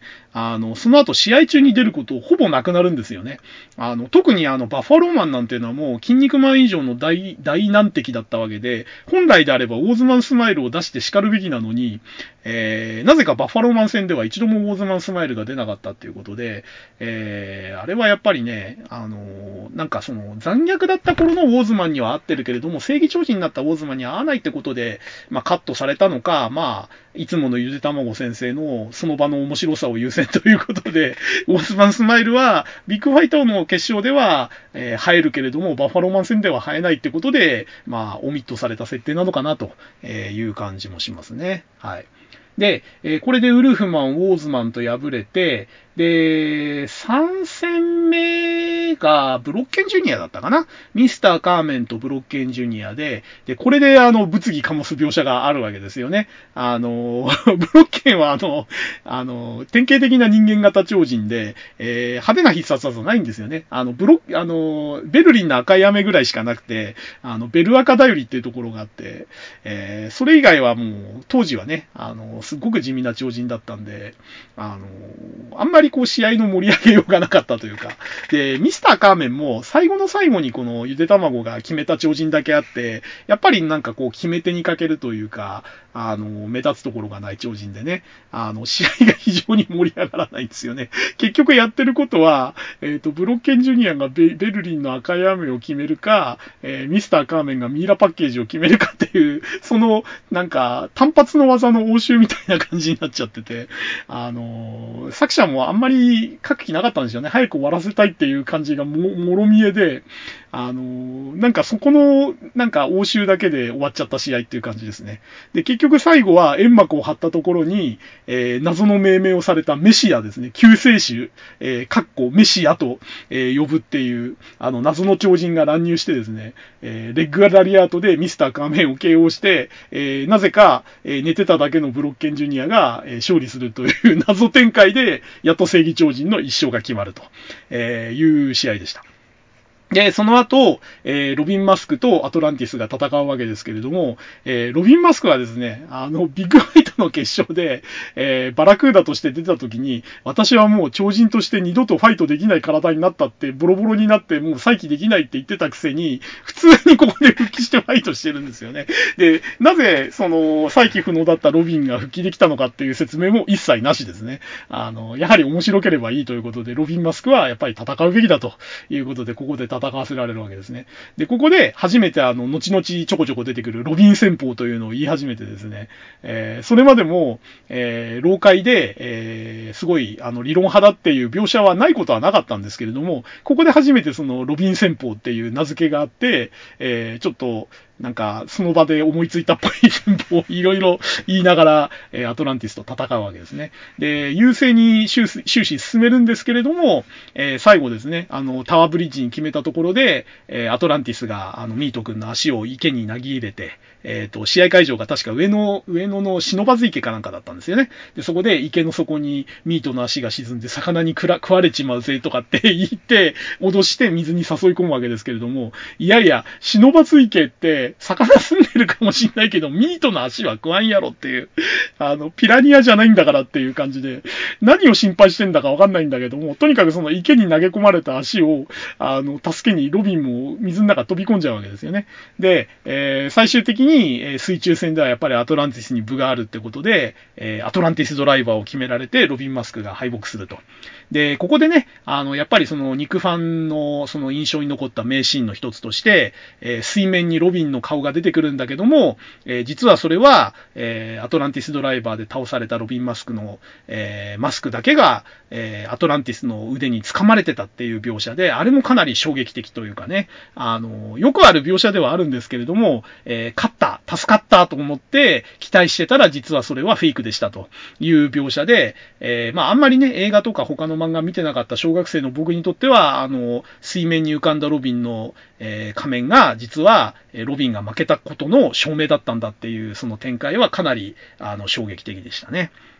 で、えー、最後にそのテリーマンと、えー、マウンテンの試合があるわけですけども、えー、ここまでの試合でですね、ちょこちょこちょこちょこそのテリーマンの、えシューズの紐が切れるわけですね。で、この、これがね、あの、後々のシリーズでもお約束になって、テリーマンのシューズの紐が切れると、え良くないことが起こるというジンクスが、え確立した設定でもあって、え結局ですね、え正義超人がそのピンチになるたんびにシューズの紐が切れるってわけでして、えシューズの紐が切れなくて、かろうじて糸一本で繋がってたのがブロッケンジュニアの時だけということで、ただ、どのね、紐がどの超人を表してるのかテリーマンにはわからないので、えー、なんか不吉だな、不吉だなって思いつつ、彼はずっとマウンテンと戦ってたわけですね。で、えー、ロビンが死んだことによって4本目の紐が切れて、で、えー、マウンテンがどうやら正義超人全滅みたいだな、みたいなことを言って煽って、で、そこで、えー、テリーマンとこう殴り合いになるわけですけども、え、最終的にはそのマウンテンドロップで沈んだはずのテリーマンが、え、根性で起き上がってブレンバスターで決めるということで、え、まあ、マウンテンとテリーマンの試合もね、試合らしい描写ないんですよね。もう最後の最後の試合だったんで、ずっと長引いてて、その間進める気切なかったんで、なんかテリーマンボロボロになってんだけど、一体他の試合やってる間どういう試合展開だったんだよってのがさっぱりわかんなくて、結局、やったことって、えー、マウンテンに挑発されて激高したテリーマンが反則も含めたナックルパートで、えー、ぶん殴り続けた挙句、えー、2ドロップ失敗して自爆して、そこにマウンテンドロップを食らって、えー、そこから立ち上がってブレンバスターを決めるって、本当にこれだけの試合なんですよね。ただ、えっ、ー、と、描写の仕方がすごく上手かったんで、えー、非常に劇的な試合に見えたということで、あれはあの、試合の描写の仕方というか、絵の力で、えー、しょっぱい塩の、塩、塩試合ですよ、あれ本当に。あの、内容のやりとりだけ見てみたら。やってること本当に大したことないんだけども、なんかすごい試合に見せたのは、あれは、えっ、ー、と、絵を描いてる方のゆで先生の、まあ、あの、功績じゃないかなと思いますね。あの、テリーマンがやっぱり逆転のブレンバスターを決める描写っていうのは本当に、あの、見ていた人読者からすると非常に熱い展開だったなと思いますね。で、結局このブレンバスターの衝撃で、えー、グランドキャニオンだったかな？あれ違うか。えっ、ー、と、大雪山だったっけ？ななんか全部会場は日本だったんですよね。で、日本アルプスだ。思い出した思い出した。日本アルプスのその渓谷に貼られてた特設リングの紐が切れて、ロープが切れて、えー、アトランティスとテリーマンが二人ともえー、奈落の底に落ちて生死不明になると。で、えー、ここですよ、ここ。えー、それで、もう正義超人全滅じゃないかということで、えー、筋肉マンが思い出すわけですね。いや、そんなことないって。テリーマンは、あの、帰ってきたら、テアトル東京の玄関で待っててくれって約束したんだって言って、玄関に行くと、えー、ブロッケンジュニアがまず帰ってきてたと。で、よかったよかったって言ってて、で、ブロッケンが、あの、それで他のみんなどうしたんだって言ったら、筋肉マンが、いや、みんな、みたいな感じでね、あの、俺しか生き残ってないなんてってブロッケンが絶叫するわけですね。で、みんな私が悪いんだって言って、こう、筋肉マンががっくりしてるところに、えー、テリーマンが、えー、シューズの紐が切れた、えー、片っぽのシューズを片手に抱えて、もう片っぽにはそのミート君の体を抱きかかえて、こう、傷だらけで帰ってくるわけですね。で、ただいま筋肉マンって一言言って、えー、それに筋肉マンがお帰りテリーマンって言ってこう抱きつくシーンでその話は終わるんですけれども、えー、その日本アルプスで落ちてから東京に戻ってくるまでの時間が短すぎやしないかっていうツッコミはあるんですけれども。だって、中継で見て、落ちるとこ見て、ブロッケンジュニアを迎えに行ってそこで会話してる間にテリーマンが戻ってくるってどう考えても5分か10分なんですよね、その間。おかしいよなって、日本アルプスの渓谷に落ちたテリーマンがなんで10分くらいで満身創痍で東京まで歩いて帰ってこれるんだっていうね。空飛んだにしてもね、ちょっと、ちょっとおかしいんですけど、まあ、そこは、えー、やっぱりね、辻褄とか、えー、理屈よりも面白さ、えー、かっこよさ優先ということでですね、えー、待ち構え、まあ、あのテリーマンの帰りを待ってたところに、テリーマンが、えー、ただいま筋肉マンって帰ってきて、えー、それを涙ながらに迎える筋肉マンという感動シーンで、えー、この対抗戦は幕を閉じるわけですね。で、えー、ゆで先生自体が言ってるんですけれども、この、えー、テリーマン戦が終わった時のこの、あの、帰還の描写ですね。このテリーマンが帰還した話の時が、えー、初めてジャンプの、えー、読者アンケートで1位を取った話だったと。えー、それまで人気は常に上位で、人気連載だったのは、えー、間違いなかったんだけども、どうしても1位が取れなかったと。それが、えこの7人の悪魔超人シリーズの、え対抗戦の最後の試合、えテリーマンの、え生死が不明で、えテリーマンがテアトル東京に帰ってきて、筋肉マンと抱き合うこのお話。このお話で初めて読者1位を取ったということで、えまあ、なんていうのかな、この7人の悪魔超人戦編、超人編でも一番盛り上がったその5人の対抗戦の締めが、えー、初の読者投票1位ということで、アンケート1位ということで、えー、やはりね、この筋肉マンの人気を決定づけたのが、えー、この悪魔超人の登場と、えアイドル超人軍の設計、結成ですね。え、それまで、え、オリンピックでライバルとして戦ってた超人たちが、え、手を組んで、えー、まだこの当時はアイドル超人って言ってたんですけれども、え、アイドル超人軍として悪魔超人軍と戦うという対抗戦という形にしたのが、やはりこの人気を決定づけたのかなと思いますね。はい。で、えー、あ、やばいね。もう7人の悪魔超人編だけで1時間以上喋ってるんで、これ、黄金のマスク編途中で終わっちゃうかな？これ4部作になっちゃうのかな？まあいいや。あのー、ね、語りたいことはやっぱりちゃんと時間かけて語りましょうよ。はい。ってことで、えっ、ー、と、こっから先はですね、ひょっとしたら黄金のマスク編の途中で終わる可能性が、あのー、かなり出てきましたね。で、ここ、今回で黄金のマスク編の途中で終わるということは、3部作はほぼ無理ということですね。うん。っていう覚悟で、えー、筋肉マン語りましょう。あのー、僕ね、個別テーマで語るって言った時に危惧してたのはこれなんですよ。あの、総論とか概論的にね、あの、さらっとなぞるだけでもね、三部作になる人間がですよ、あの、思い入れがあって、えー、好き好き大好きなね、個別テーマで語り始めたらね、三部作じゃ終わんねっすよ、ほんと。まあいいや。あの、とにかく、えー、筋肉マンね、あの、3部作で終わんなかったら別にいいじゃないですか。あの、ね、独り言なんだし、好きなだけもう喋りますよ。はい。ってことで、えっ、ー、と、七人の悪魔超人編の続きを語りますけども、えー、この5人のね、対抗戦が終わって、えー、悪魔超人曰くですね、3勝2敗でね、えー、これでね、悪魔とね、えー、アイドル超人のね、実力差が発揮したって言うんですけど、僕当時からこれ突っ込んでたんですけど、3勝に入って圧倒的じゃねえよなって思ってて。まあ、その後に、あの、ほぼ無傷の我らと比べてね、お前たちのその傷つきようはどうだっていうね、そこはわかるんですよ。あの、勝った方は圧勝で、えー、負けた方というか、あの、もう片方の勝利者はもう傷だらけっていうね、その差はあるっていうのはわかるんだけども、その前の、えー、3勝2敗という結果でね、圧倒的にね、あの、実力差が発揮したっていうのはちょっと無理なんじゃねえのって、えー、当時は思、思いましたね。はい。で、えー、で、ここで、またその、なんていうんですかあの、後々に続くその、面白けりゃいいっていう描写の大きい特徴の一つが出てて、えー、スクリーンにですね、突然まあ、3人の悪魔超人が、生き残りの悪魔超人が出てくるわけですね。バッファローマンと、えー、スプリングマンとアトランティスが。で、えー、テアトル東京にいる、えー、筋肉マンと、えー、スクリーンを通して会話を始めるわけですよ。で、この時点で自然に始まってるんで何とも思わないんですけど、当時まだテレビ会議ないんですよね。で、えー、しかもですよ、あのー、そのスクリーンは試合を映してたスクリーンなはずなのに、なんか都合よく3人の悪魔超人が映るところにカメラが行ってて、ちゃんとマイクで声拾ってるっていうのもおかしいし、で、会場にいる筋肉マンと、その3人の悪魔超人がスクリーンを通して会話が普通に成立してるんですよね。一体、いつからこのスクリーンはテレビ会議システムになったんだっていう。まだ80年代の半ばですからね、これ、連載やった時。だから、なんかね、自然にこの、なんか描写を始めちゃう、この、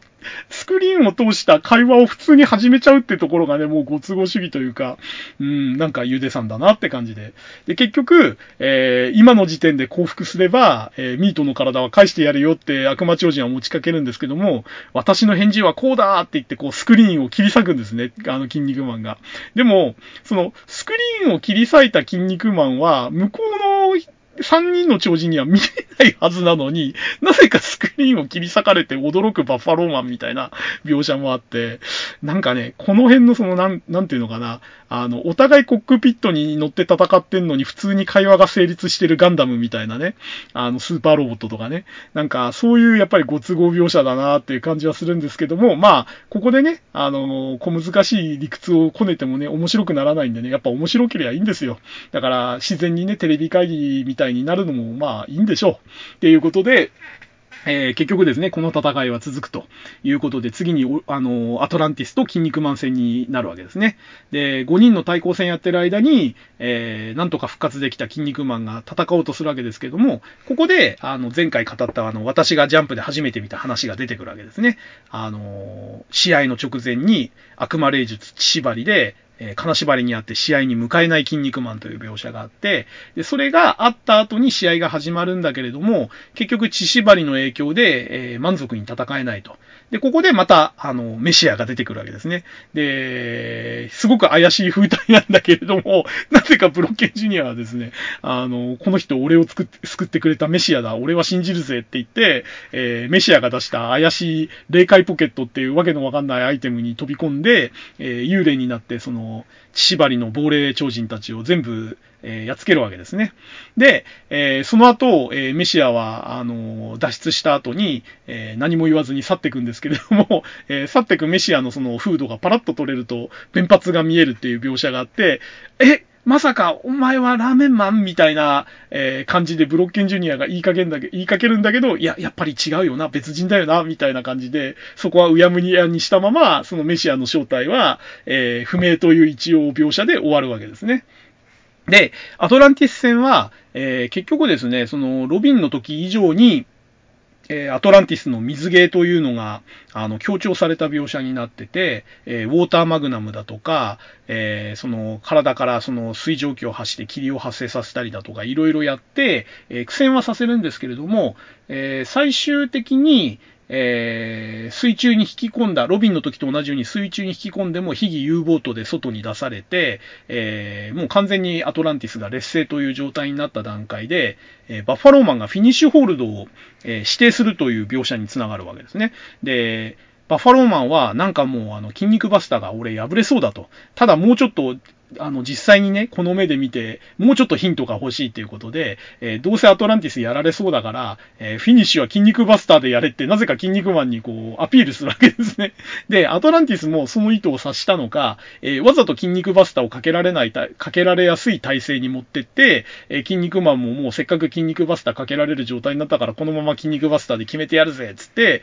え筋肉バスターを決めて勝つという試合になってたんですが、で、ここで、えー、その実際に筋肉バスターを見たバッファローマンが、見えた筋肉バスター破りって言って、えー、その筋肉バスターを、えー、見たことによって、えようやく自分の中でイメージしてた筋肉バスター破りが固まったって描写があるんですけれども、えー、ゆずやまご先生、この時点で実は、え、バッファローマンに筋肉バスター破りを、えー、宣言させたにもかかわらず、全くその破り方は考えてなかったと。とりあえず、えー、面白そうだから、バッファローマンに筋肉バスターを破らせるっていう展開までは考えてたんだけども、具体的にどう破るかっていうのは後で考えりゃいいやで、その場では全く考えてなかったそうで。だ後々の、えー、6を9にひっくり返すっていうあの、バッファローマンの力任せの筋肉バスター破りは、えー、散々ですね、相相方の人と、えー、議論してあげく、相方の方のアイデア、その絵を描いてる方のアイ、あのー、アイデアというか、まあ、絵描いて、自分で絵描いてるからわかると思うんですけども、えー、要は筋肉バスターってこれひっくり返したら、技の受け手とかけ手が変わるよなって、これなんか使えないっていうので、あ、じゃあ、あの、バファローマンは、あの、パワー自慢の超人なんだから、力任せにひっくり返して、筋肉バスターをかける側になれば、えー、筋肉バスター破りになるんじゃないかということで、えー、ようやくその筋肉バスター破りのアイデアが結実したと、えいう話につながるみたいですね。だこの筋肉バスター破り全く具体的に考えてないのに、とりあえず宣言させて、えー、バスター破りも思いついたよって描写を先にしちゃうっていうのが、えー、ゆで先生のハったり具合というか、その、面白くするためには何でもやるぜっていうスタイルが、えー、よく出てるエピソードだなと思いますね。で、えー、この後、スプリングマンとバッファローマンの連戦が控えてる筋肉マンを、えー、控室でですね、あの、メシアが襲うわけですね。レグラリアートでまた KO して、えー、無理やり休養を取らせると。で、えー、その結果ですね、休養が取れたんですけれども、筋肉マンが目を覚ました時には、えー、10日の期限の最終日になってたと。で、10日の最終日の午後8、ん？午前8時かなんかに目が覚めたのかなで、えー、その間、目を覚まさせようと努力しなかったテリーマンやブロッケンもどうかしてると思うんですけれども。とにかくこれ、自然に目が覚めなかったらどうするつもりだったんだろうっていつも思うんですけど、で、結局、筋肉マンは、あの、2日間眠っちゃったんで、えー、1日で、あの、スプリングマンとバッファローマンを倒さなきゃいけないという状態に追い込まれるわけですね。で、しかも実際に、えっ、ー、と、会場に行ってみたら、あの、実は、あの、ミートをバラバラにしたのは10日前の正午だったから、えー、期限はあの、今日の正午だと。つまり、えー、今が11時だからね、あと1時間しかねえんだよと。今日1日って言ってるけど、あの、深夜0時に終わりじゃなくて、今日の正午で終わりなんだよっていきなり言い始めて。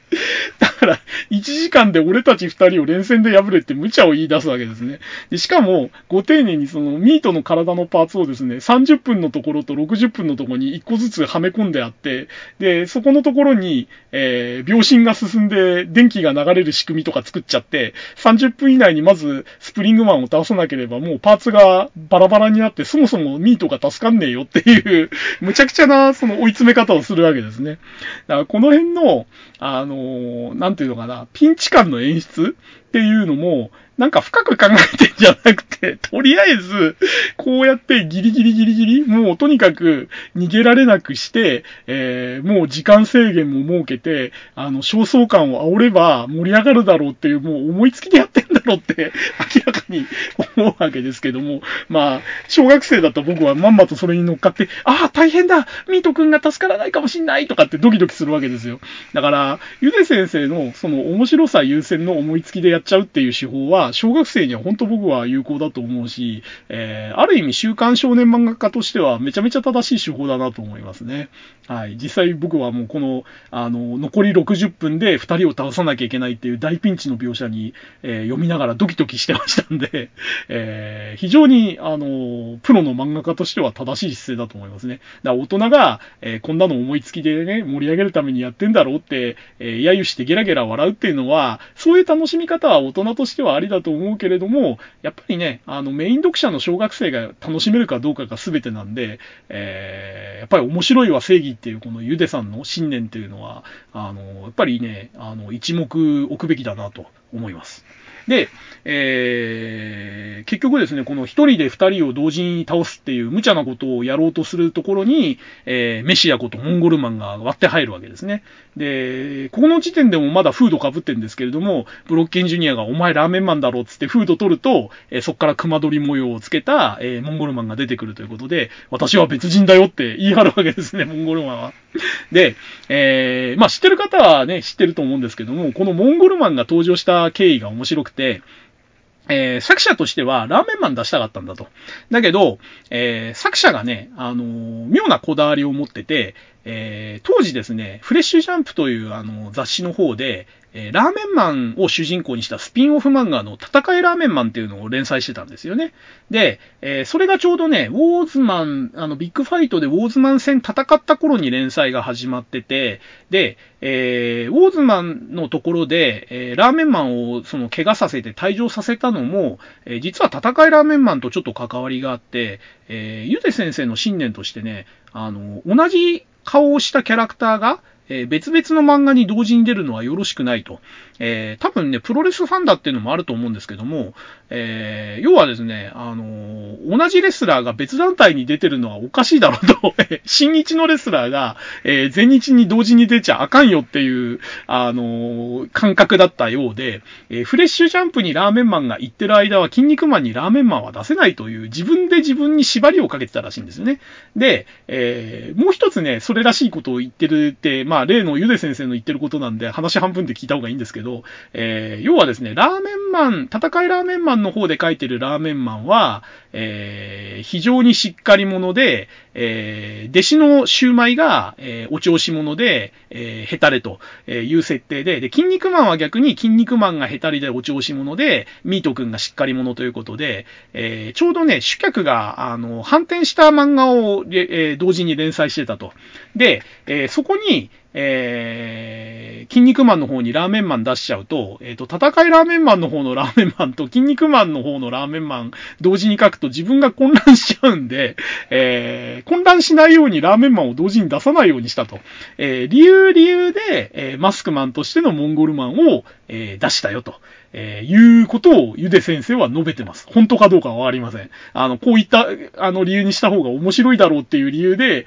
えー、嘘800を並べてる可能性も多分にあるんですけども、まあ、とにかくこの、7人の超人編、あの、悪魔超人編に、ラーメンマンではなくモンゴルマンが出たっていう理由は、えー、まあ、ラーメンマンが再起不能の怪我をしてたっていう、えー、こともあるんですけれども、そもそも、えー、同時に、えー、ラーメンマンを別々の漫画に出さないっていう縛りを自分で設けてたという理屈で、えー、マスクマンとしてのモンゴルマンが誕生したと、えー、いうことらしいですね。で、えー、結局このモンゴルマンとキン肉マンがタッグを組んで、えー、バッファローマンとスプリングマンの、えー、属性コンビ、タッグと、えー、対戦するんですけども、えー、後々ですね、このバッファローマンとスプリングマンのタッグっていうのは、実はあの、ディアボロスっていう、あの、タッグチームがもともとあって、この二人は組んでたなんていう後付け設定もあるんですけども、えー、この、この時はね、あの、属性コンビだったんですよね。で、えー、最初こそタッグっぽく戦ってるんですけども、えー、結局ですね、えー、モンゴルマンと、えスプリングマンが、えシングルで戦って、その勝負がついてからバッファローマンと筋肉マンが戦うっていう、結局シングルマッチ2連戦みたいな、え形に落ち着いてですね、タッグの描写なくなるんですね。だったらなんでタッグにしたって話なんですけども、えー、多分ですけど、えー、助立ちに入って、えー、なんかその、スプリングマンとモンゴルマンの戦いが終わるまでおとなしくバッファローマンが見てるのも変だろうっていうことで、まあタッグマッチにした上で実質シングルにしたっていうのが、まあ、あの話の都合の流れなんでしょうね。で、えー、よくよく突っ込まれるんですけど、モンゴルマンがその地獄のシャワーとかって言って、汗を蒸発させた、えー、雲で作った雨で、えー、スプリングマンの体を錆びさせて、えー、逆転するっていうところがあるんですけれども、えー、あの、汗が蒸発したらそこに塩は含まれてないよねっていう、よくあるツッコミがあって、これもね、あの、ゆで先生分かって多分やってると思うんですよ。汗には塩があの、含まれていて、それが蒸発してできた雨雲から降る雨は当然塩含んでるよねっていう、あの、理屈じゃなくてその方が面白いっていうことでね、あの、小学生だったら、あの、うんうん、そうだよねって、あの、うなずいちゃうような、あの、理論で進めるっていうのはやっぱり非常に面白いと思いますね。で、あと、デビルトムボーイで、えっ、ー、と、絶対絶命になった時も、東流極意猫じゃらしって言って、えー、なんだ、弁髪だか脇のもみあげみたいのが伸びて、それの反発力で脱出したみたいなこと言ってんですけど、いや、猫じゃらし確かに、あの、もみもみすると抜けてるけど、髪の毛でそれはできないだろうっていう。なんか、違うだろっていう突っ込みどころあるんですけども、まあ、あの、それも使って、えー、結局デビルトムボーイからも脱出して、最後レグラリアートで、えー、時計の針を止めて、で、その止まってる間に、えー、ミートのパーツを救い出すということで、なんとか、えー、モンゴルマンがピ、あの、スプリングマンに勝つと同時に、えー、ミートの体のパーツも、えー、救い出すという描写になるわけですけども、えー、ここでの突っ込みどころは、えー、正午で、えー、え期限が切れてミートが生き返らないって言ってるのに、この電流流してる間止まってた数秒間はカウントしないのかっていう 話で、えー、まあね、あの、その後のバッファローマンからパーツを取り戻すところでも同じ矛盾があるんですけども、矛盾というかおかしいところですね。えー、まあ、この時点でもう、と、あの、光の針の進みが数秒遅れてるんですよね。この、この時計自体の表示がもうインチキじゃねえのっていう話になるわけですけども。で、スプリングマンに勝ったモンゴルマンが最後に、えー、肉襦袢を脱いで、マスクを取ってラーメンマンだっていう正体を明かすって描写があるんですけども、えー、なぜかですね、えー、この後にモンゴルマンが出てくるときは、この時にラーメンマンの正体を明かしたというのが一切無視されて、えー、モンゴルマンって一体正体は誰なんだっていう筋肉マン、お前、ここの時点で肉襦袢脱いでマスク取ったラーメンマン見て確認してんじゃねえかっていう、えー、というのもあったんですけれども、まあ、あの、そんなこんなで、あの、メシアことモンゴルマンことラーメンマンは、えー、ここで、えー、役目を果たして退場ということで、えー、バッファローマンと筋肉マンの、えー、最後の対決に入るわけですね。で、えー、ここがですね、やっぱりあの、七人の悪魔超人編の、えー、クライマックスというか、真骨頂というか、えー、このシリーズの、えー、一番の特徴が、あのー、集まってたとかいうか、集約されてた試合だと思うんですよね。えー、なんていうのかな、その、七人の悪魔超人編の特徴を冒頭でいろいろ述べましたけれども、えー、一人の超人がですね、えー、複数のその超人にしか出せない技を、えー、連続で、えー、畳みかけるように出すと、えそれで試合を盛り上げるっていうね、このスタイルが、え際立ってたのがこのバッファローマン戦ですね。まあ、とにかくね、バッファローマンはね、え次から次へと今まで出さなかった新技を出すんですけども、そのどれもがバッファローマンにしか使えない技ばっかりなんですよ。えっ、と、なんだっけ？あの、ハリケーンミキサーがね、もちろん彼の必殺技なんですけども、えー、それ以外にもね、なんかその全身の傷を、えー、一つの角に集めて、えー、片っぽの角だけ長くして、それでそのキャンバスの下からサメのように襲う悪魔殺法デビルシャークとかね、あのー、あとなんだっけ、えっ、ー、と、超人強度を自由に変えることによって、えー、ゼロパワーっていうね、なんだかすごいんだか弱いんだかわかんない状態にして、瞬間移動できるようになるとかね、あのー、とにかくね、一つの技が破られても、次の技をすぐに出すみたいな、あのー、このね、技を畳みかけて試合を盛り上げるっていう手法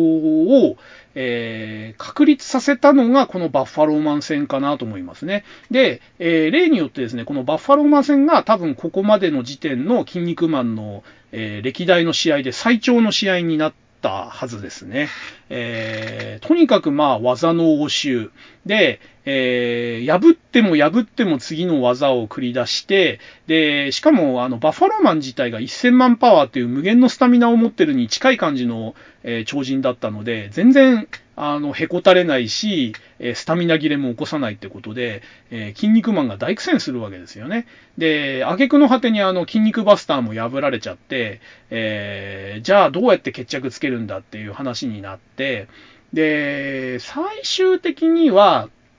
えっ、ー、と、どうしたんだっけ？えっ、ー、と、その、バッファローマンの1000万パワーの秘密みたいな話になって、えー、要はその100万パワーの平凡な技術のない超人だったのが、パワーさえあれば、えー、俺も一流になれるのにって嘆いてたところに、その悪魔超人の黒幕であるサタンから、えー、誘われて、えー、お前が一人超人を倒すごとに1万パワーを与えてやると、えー、そういう契約をして、え自分の血を売ったと。え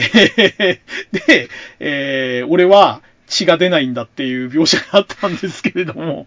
えー、なぜかね、その悪魔と契約する、悪魔というかサタンと契約すると、えっ、ー、と、自分の血がなくなるっていう描写は、その後悪魔超人に関してはなくなったんですよね。で、えー、なんかその、ここもね、よく突っ込まれる描写ですけれども、えー、もともと100万パワーだったバッファローマンが、えー、その後1000人の超人を倒し、倒したことで、俺は1000万パワーの超人になったんだっていうところがあるんですけども、いや、ちょっと待てよと、えー、もともと100万パワーのところに、えー、1000万パワーになったってことは900万パワー上乗せしたんだよね。え、900万パワーってことは、倒したのは900人だよねって1000人倒してたら1100万パワーじゃねえのっていうところがあって、あの、この辺もね、やっぱりその 1000万パワー、えー、を、えー、強調するのにやっぱり1000人っていうのが、霧が良かったってことなんでしょうね。あの、一人倒すごとに1万パワーっていう、その厳密な計算をしてしまったら面白くないんで、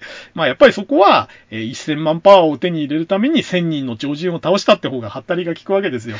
だから、やっぱりこの辺もね、あの、ゆで先生のその整合性よりも、えー、面白さというか、インパクトを重視するっていう姿勢が、あの、非常に出てる、えー、ところなのかなと。思いますね。で、結局その、一人一人倒すごとに傷が増えて、俺は体中に一線の傷があるんだみたいな話があって、で、しかもその線の傷が、えー、移動が自由で、それを角にまとめると角がでっかくなるんだよとか、あの、書いてるそのゆで卵先生自体が、これ傷が集まって角が伸びるってどういう描写にしようかって書いてる方のゆで先生悩んだらしいんですよね。だけど、えー、無理やりそれっぽい描写にしたら、ななんとなくそれっぽく書けたから、それでもう、あの、勢いで進んじゃったって本人は言ってますけども、まあ、とにかくね、その、理屈じゃないんですよね。ゆでさ、ゆでさんのその、えー、その、なんていうんですか、強さのバックボーンの説明だとか、理屈だとか、えー、実際のその絵での描写とか、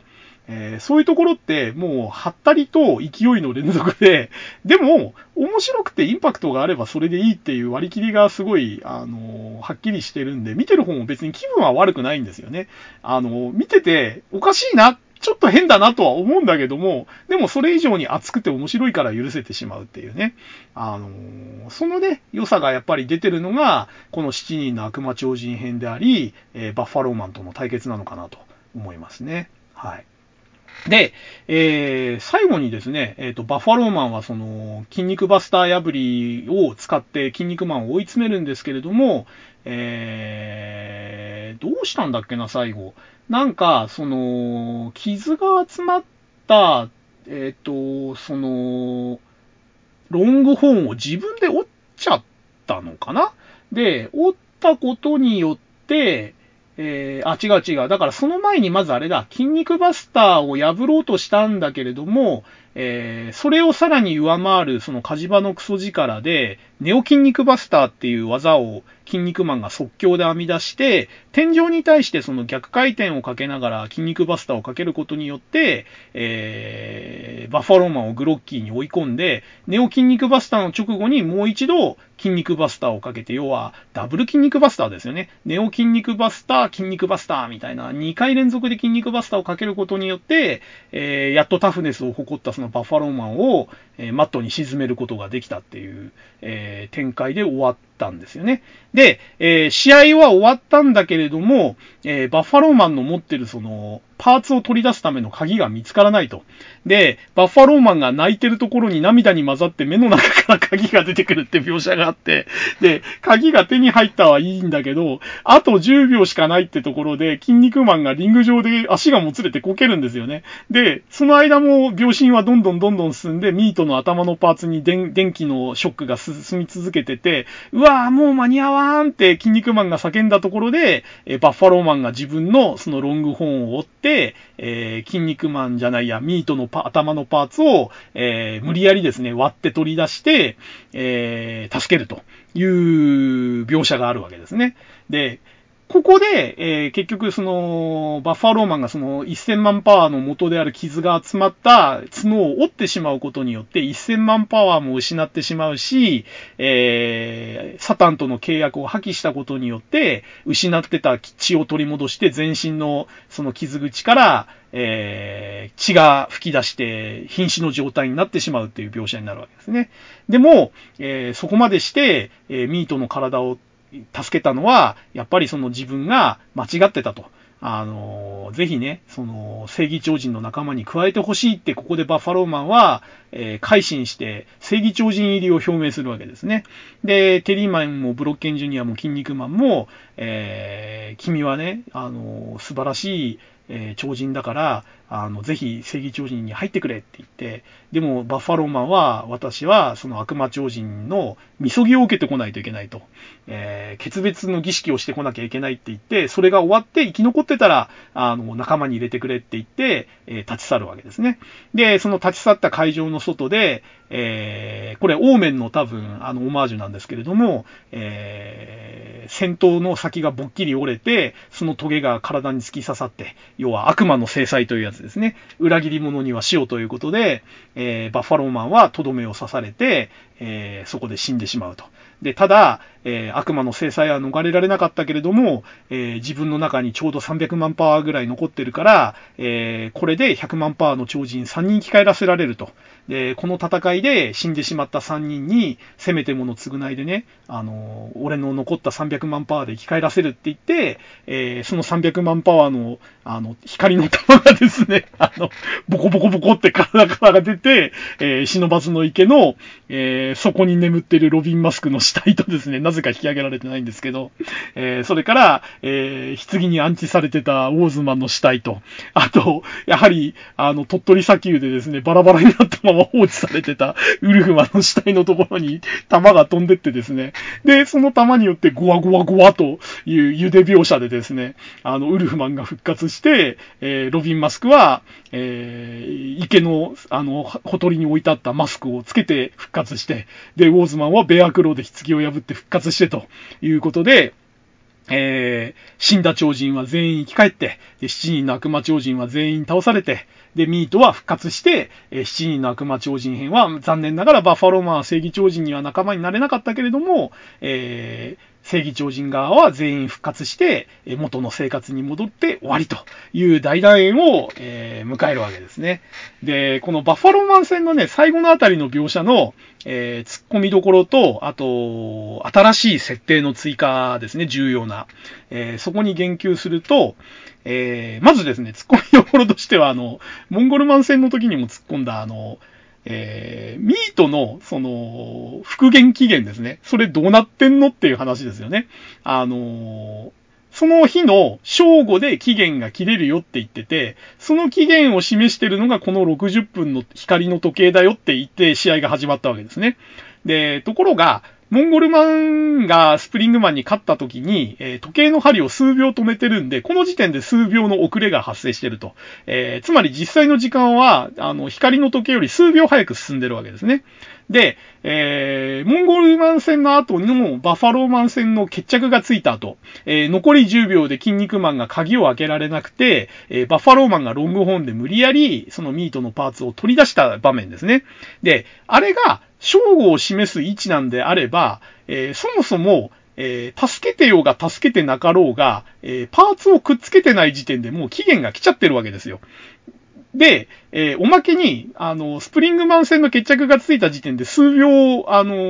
ー、先に進んでるんで、現実の時間の方が。あの時計がミートの、あの、頭のパーツのところを過ぎた時点でもうとっくの昔に期限は来てるはずなんですよね。でも、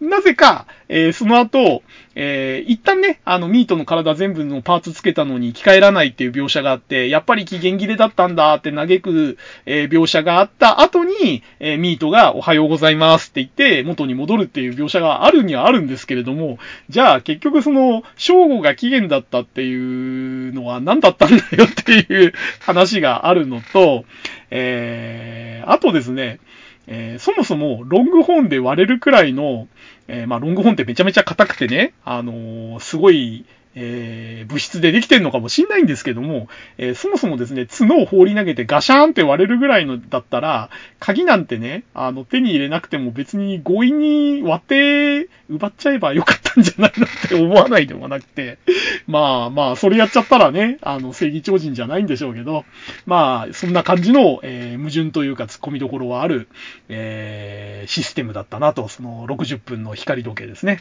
は思いましたね、当時は。で、えっ、ー、と、あとね、この重要な、えっ、ー、と、設定変更というか、新設定ですね。新しい設定の、あの、書出がここの最後のバッファローマンの死のシーンで、えー、要はですね、超人強度の源になっているものに超人パワーというものがあると。えー、これは、えっ、ー、と、強さを示す強度とは別に、その強度に応じたエネルギーを、えー、パワーを持ってると。えー、いう描写になるわけですね。だからこの超人強度と超人パワーっていうのの、えー、違いというか言葉の使い分けがすごく曖昧にされてる部分はあるんですけれども、えー、超人強度というのは、え度合いを示している単位であって、超人パワーというのは、その強度に応じて実際に持ってるパワー、エネルギーという、え解釈が成り立つわけですね。で、え実際試合中にバッファローマンは、その超人強度というか超人パワーを増減させて、えパワーを全開にするときは、え上の方に上げて、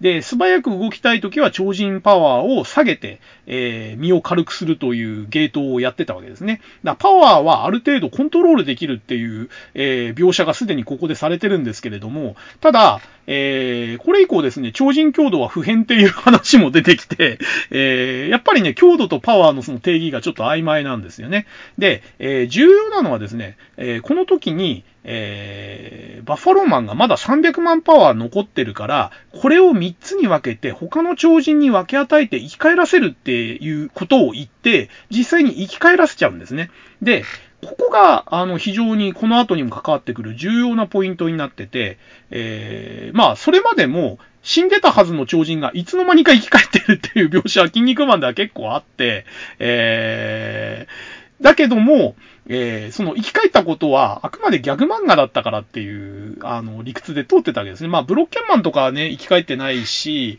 あの、まあ、厳密に言うと死んだ超人が生き返ってはいなかったのかな、それまでは。で、えー、死んだ超人は、えー、生きてる超人が超人パワーを分け与えれば生き返られるっていう描写がここで初めてされたわけですね。で、しかも、そのパワーっていうのは弾みたいな状態で取り出せて、えー、自由に移動させることができる。要は、あの、なんていうのかな。投げたり、えー、手渡しする必要がなくて、ふわふわふわふわ、あの、シャボン玉みたいに飛んでってですね、目的の超人の死体に与えることによって生き返らせられるっていう描写がここで出たわけですね。だから、あの、神でなくても、超人っていうのは、自分を犠牲にすれば、えー、少なくとも人の命というか超人の命を救うことができる、与えることができるっていう描写がここでされちゃったんですよね。これって結構重要なことで、あの、ドラゴンボールの、その、ドラゴンボールを使った、あの、死を回避する、えー、描写に近いものがあるんですけれども、死んでもね、結局、超人パワーを明け与えれば、えー、生き返ることができるっていう描写をしてしまっ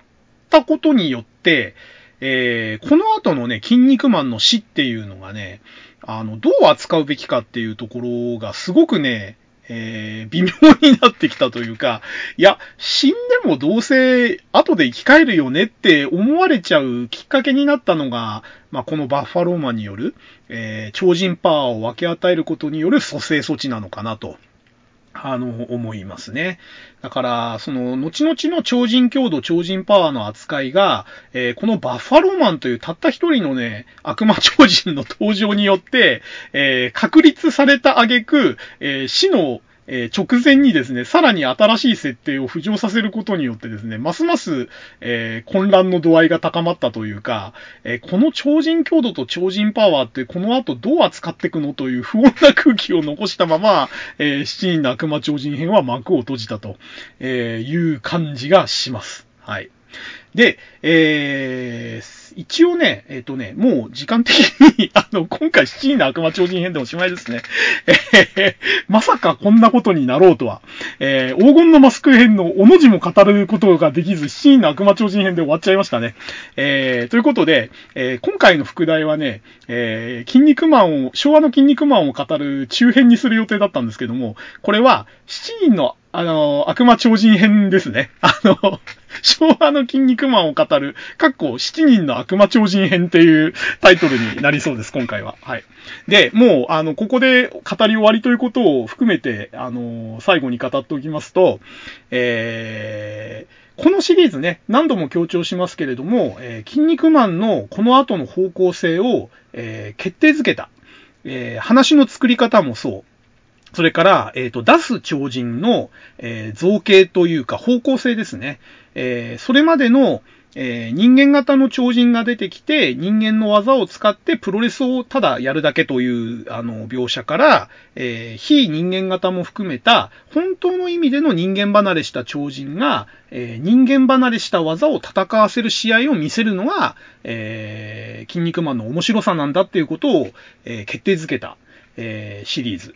で、あとですね、もう一つ大きいのが、えー、次のですね、あ黄金のマスク編に続く、えー、軍団というか団体としての対立を、えー、軸にした話を作ったっていうのが大きいと思いますね。えー、それまではオリンピックという形で一応国別対抗戦みたいになってはいたんですけれども、えー、言うほどね、国背負ってないんですよ。別に筋肉マン日本代表って言ってるけど、日本を背負ってるって描写ほとんどないですし、えー、ウォーズマンがソ連出身だっていうのも、えー、あくまで出身がソ連っていうだけで、じゃあソ連らしい描写とかあったかっていうと全然ないんですよね。だから、あの、なんていうのかな、結局個人の、個人の超人が個人の名誉のために戦ってるだけで、何かを背負ってるっていうのは、このシリーズが初めてだったんですよね。えー、悪魔超人はあくまでその正義の撲滅というか、えー、この世の中に悪魔超人ありというのを示すという明確な目的があって、まあ、明確かどうかわかんないけれども、少なくとも、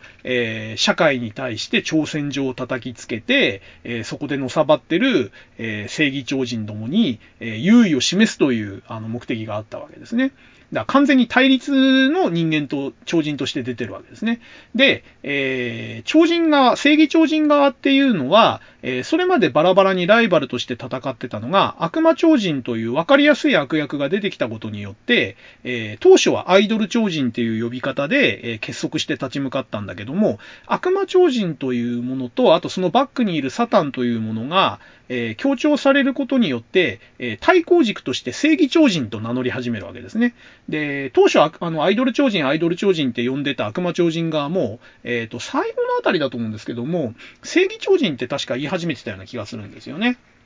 いや、次のシリーズからだったかな。黄金のマスク編からだったかもしれないですけども、えー、まあ、はっきりしてるのは、悪魔超人という、えー、明確な対立軸を持った団体が出てきたことによって、それに対抗する側が、えアイドル超人から発展した正義超人という団体、軍団を、え結成する、えそういう対立軸になったというところで、え正義と悪魔というね、あの、非常にわかりやすく古典的な対立軸の、え2つの勢力がえ確立したということで、えー、盛り上げやすくなったわけですね。えー、国別のなんだかよくわかんない対抗戦ではなくて、個人個人の対抗戦ではなくて、えー、正義と悪魔という大きなくくりのグループ同士の対決というスケールの大きな話になってきたのが、え、この7人の悪魔超人編の、え、話だったというふうに思います。はい。ということで、いやー、我ながらまさか、まさか、こんだけ駆け足で喋って7人の悪魔超人編で終わるとは。えー、ここからね、黄金のマスク編語り始めても、冒頭の設定の話語ったところで終わってしまうので、えー、まあ、何度も言ってますけれども、今回は、えー、7人の悪魔超人編を語るというので、えー、締めたいと思います。というわけで、えー、中編とか、えー、第2回という、えー、タイトルも捨てたことによりですね、えー、この初の個別テーマ、筋肉マンを語るは、おそらく、えー DSK48 初の4部作はほぼ確定です。えー次回で黄金のマスク編を語るのが精一杯でしょう。今日のペースを考えると。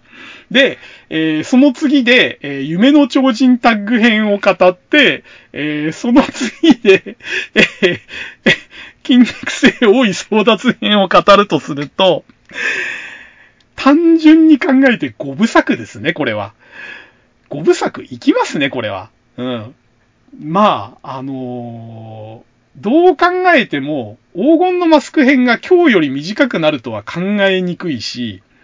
えー、ましてや夢の超人タッグ編が黄金のマスク編より短いかって言ったらそんなことは多分ありえないわけで、えーさらに言うと最終シリーズの大い争奪編は、えー僕は全然思い入れないっちゃないんですけど、語ると長いんですよ、あの話。当たり前なんだけど。旧シリーズで一番長い話なんで、えーそう考えると、下手すると、大い争奪編は前後編ぐらいの2回に分けて語るかもしれないんで、え4部作どころか、この個別テーマの筋肉マンは、1、2、3、4、5、えー最低で5部作。えー、大い争奪編が前後編に分かれたとしたら、6部作になる可能性が、えー出てまいりました。はい。えー、もうね、覚悟決めましたよ。うん。あのーそんぐらい時間かけて語れるし、語らざるを得ないのが筋肉マンというコンテンツだと僕はもう割り切りました。はい。もうね、理屈とかじゃないんですよ。面白ければいいんですよ。まあ、聞いてる人は面白くないと思うんですよ。なかなかなかなかね、筋肉マンの話ばっかりしてるだけなんで、昭和のおっさんが。だけど、あのー、独り言喋ってるね、僕が楽しくてしょうがないんで、止まんないんですよね、筋肉マンは。話し始めると。やべえな、しかし。仮に5部作だとして、1回2時間喋ったら10時間ですよ。10時間筋肉マン喋る昭和のおっさんってやばすぎますよね。まあいいや。あの、それが楽しいんだからしょうがないですよ。はい。ってことで、えー、第30回、えー、昭和の筋肉マンを語る、えー、中編改め、7人の悪魔超人編は、ここで締めたいと思います。えー、ここまで喋ってたのは、ハンドルネーム DSK こと大輔でした。えー、それでは、えー、呆れながらブラジルの人に話しかける穴の向こうで聞いてたブラジルの方、えー、次回の黄金のマスク編を、えー、楽しみにというか呆れながら聞いていただければありがたいと思います。それでは、この辺でいい加減締めたいと思います。ごきげんよう。さようなら。